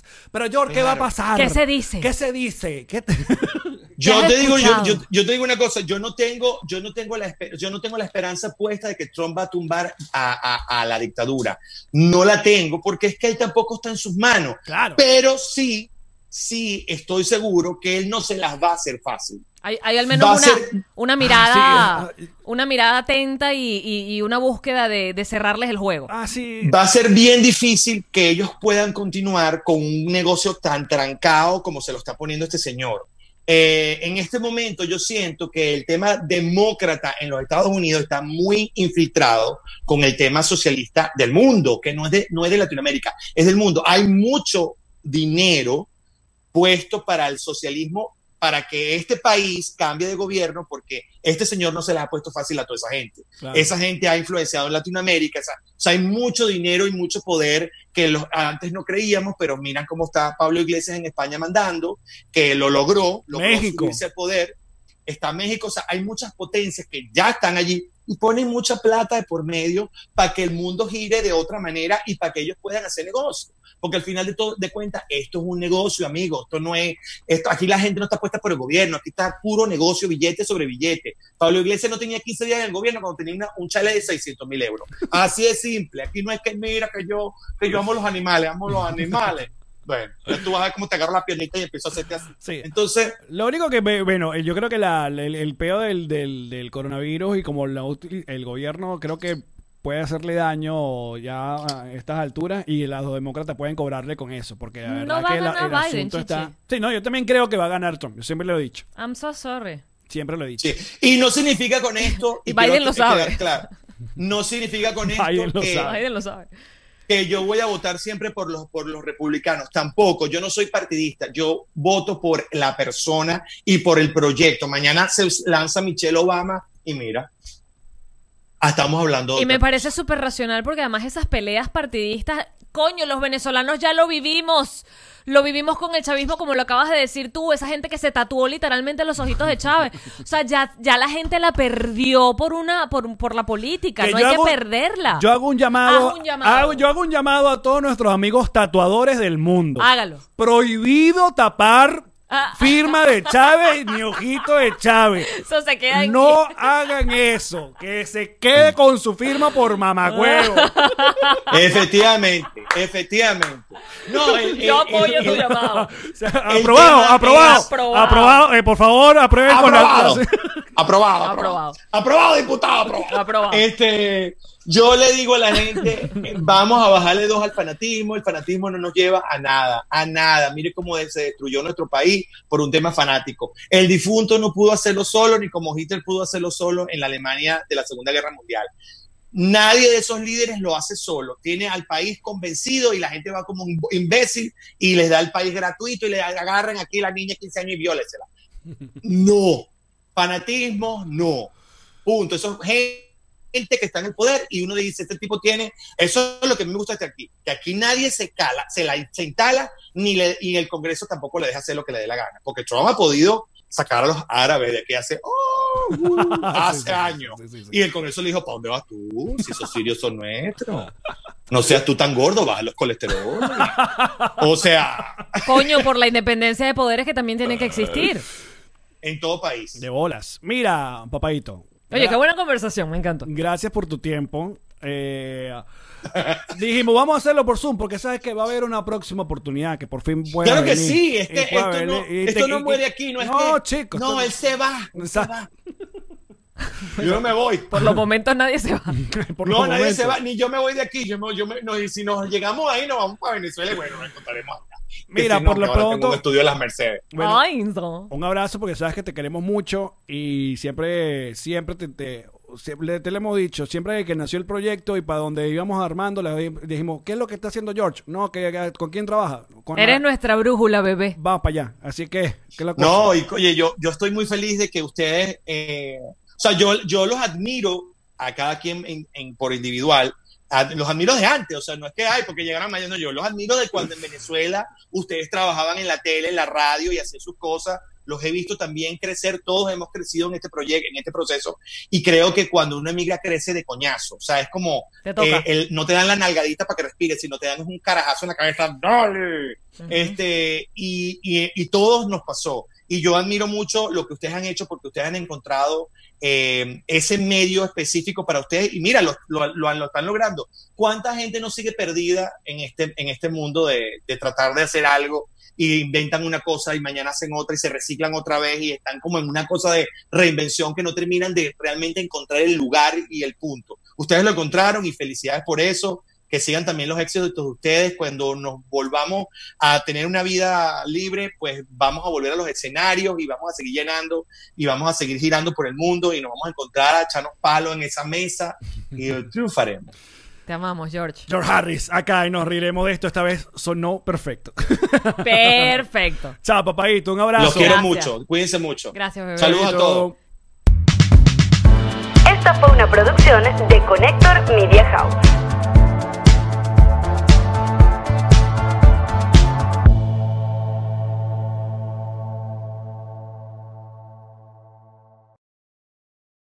Is Ryan here, and I have a question for you. What do you do when you win?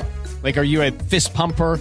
A woohooer, a hand clapper, a high fiver. I kind of like the high five, but if you want to hone in on those winning moves, check out Chumba Casino. At chumbacasino.com, choose from hundreds of social casino style games for your chance to redeem serious cash prizes. There are new game releases weekly, plus free daily bonuses. So don't wait. Start having the most fun ever at chumbacasino.com. No purchase necessary. Group. Void were prohibited by law. See terms and conditions. 18 plus.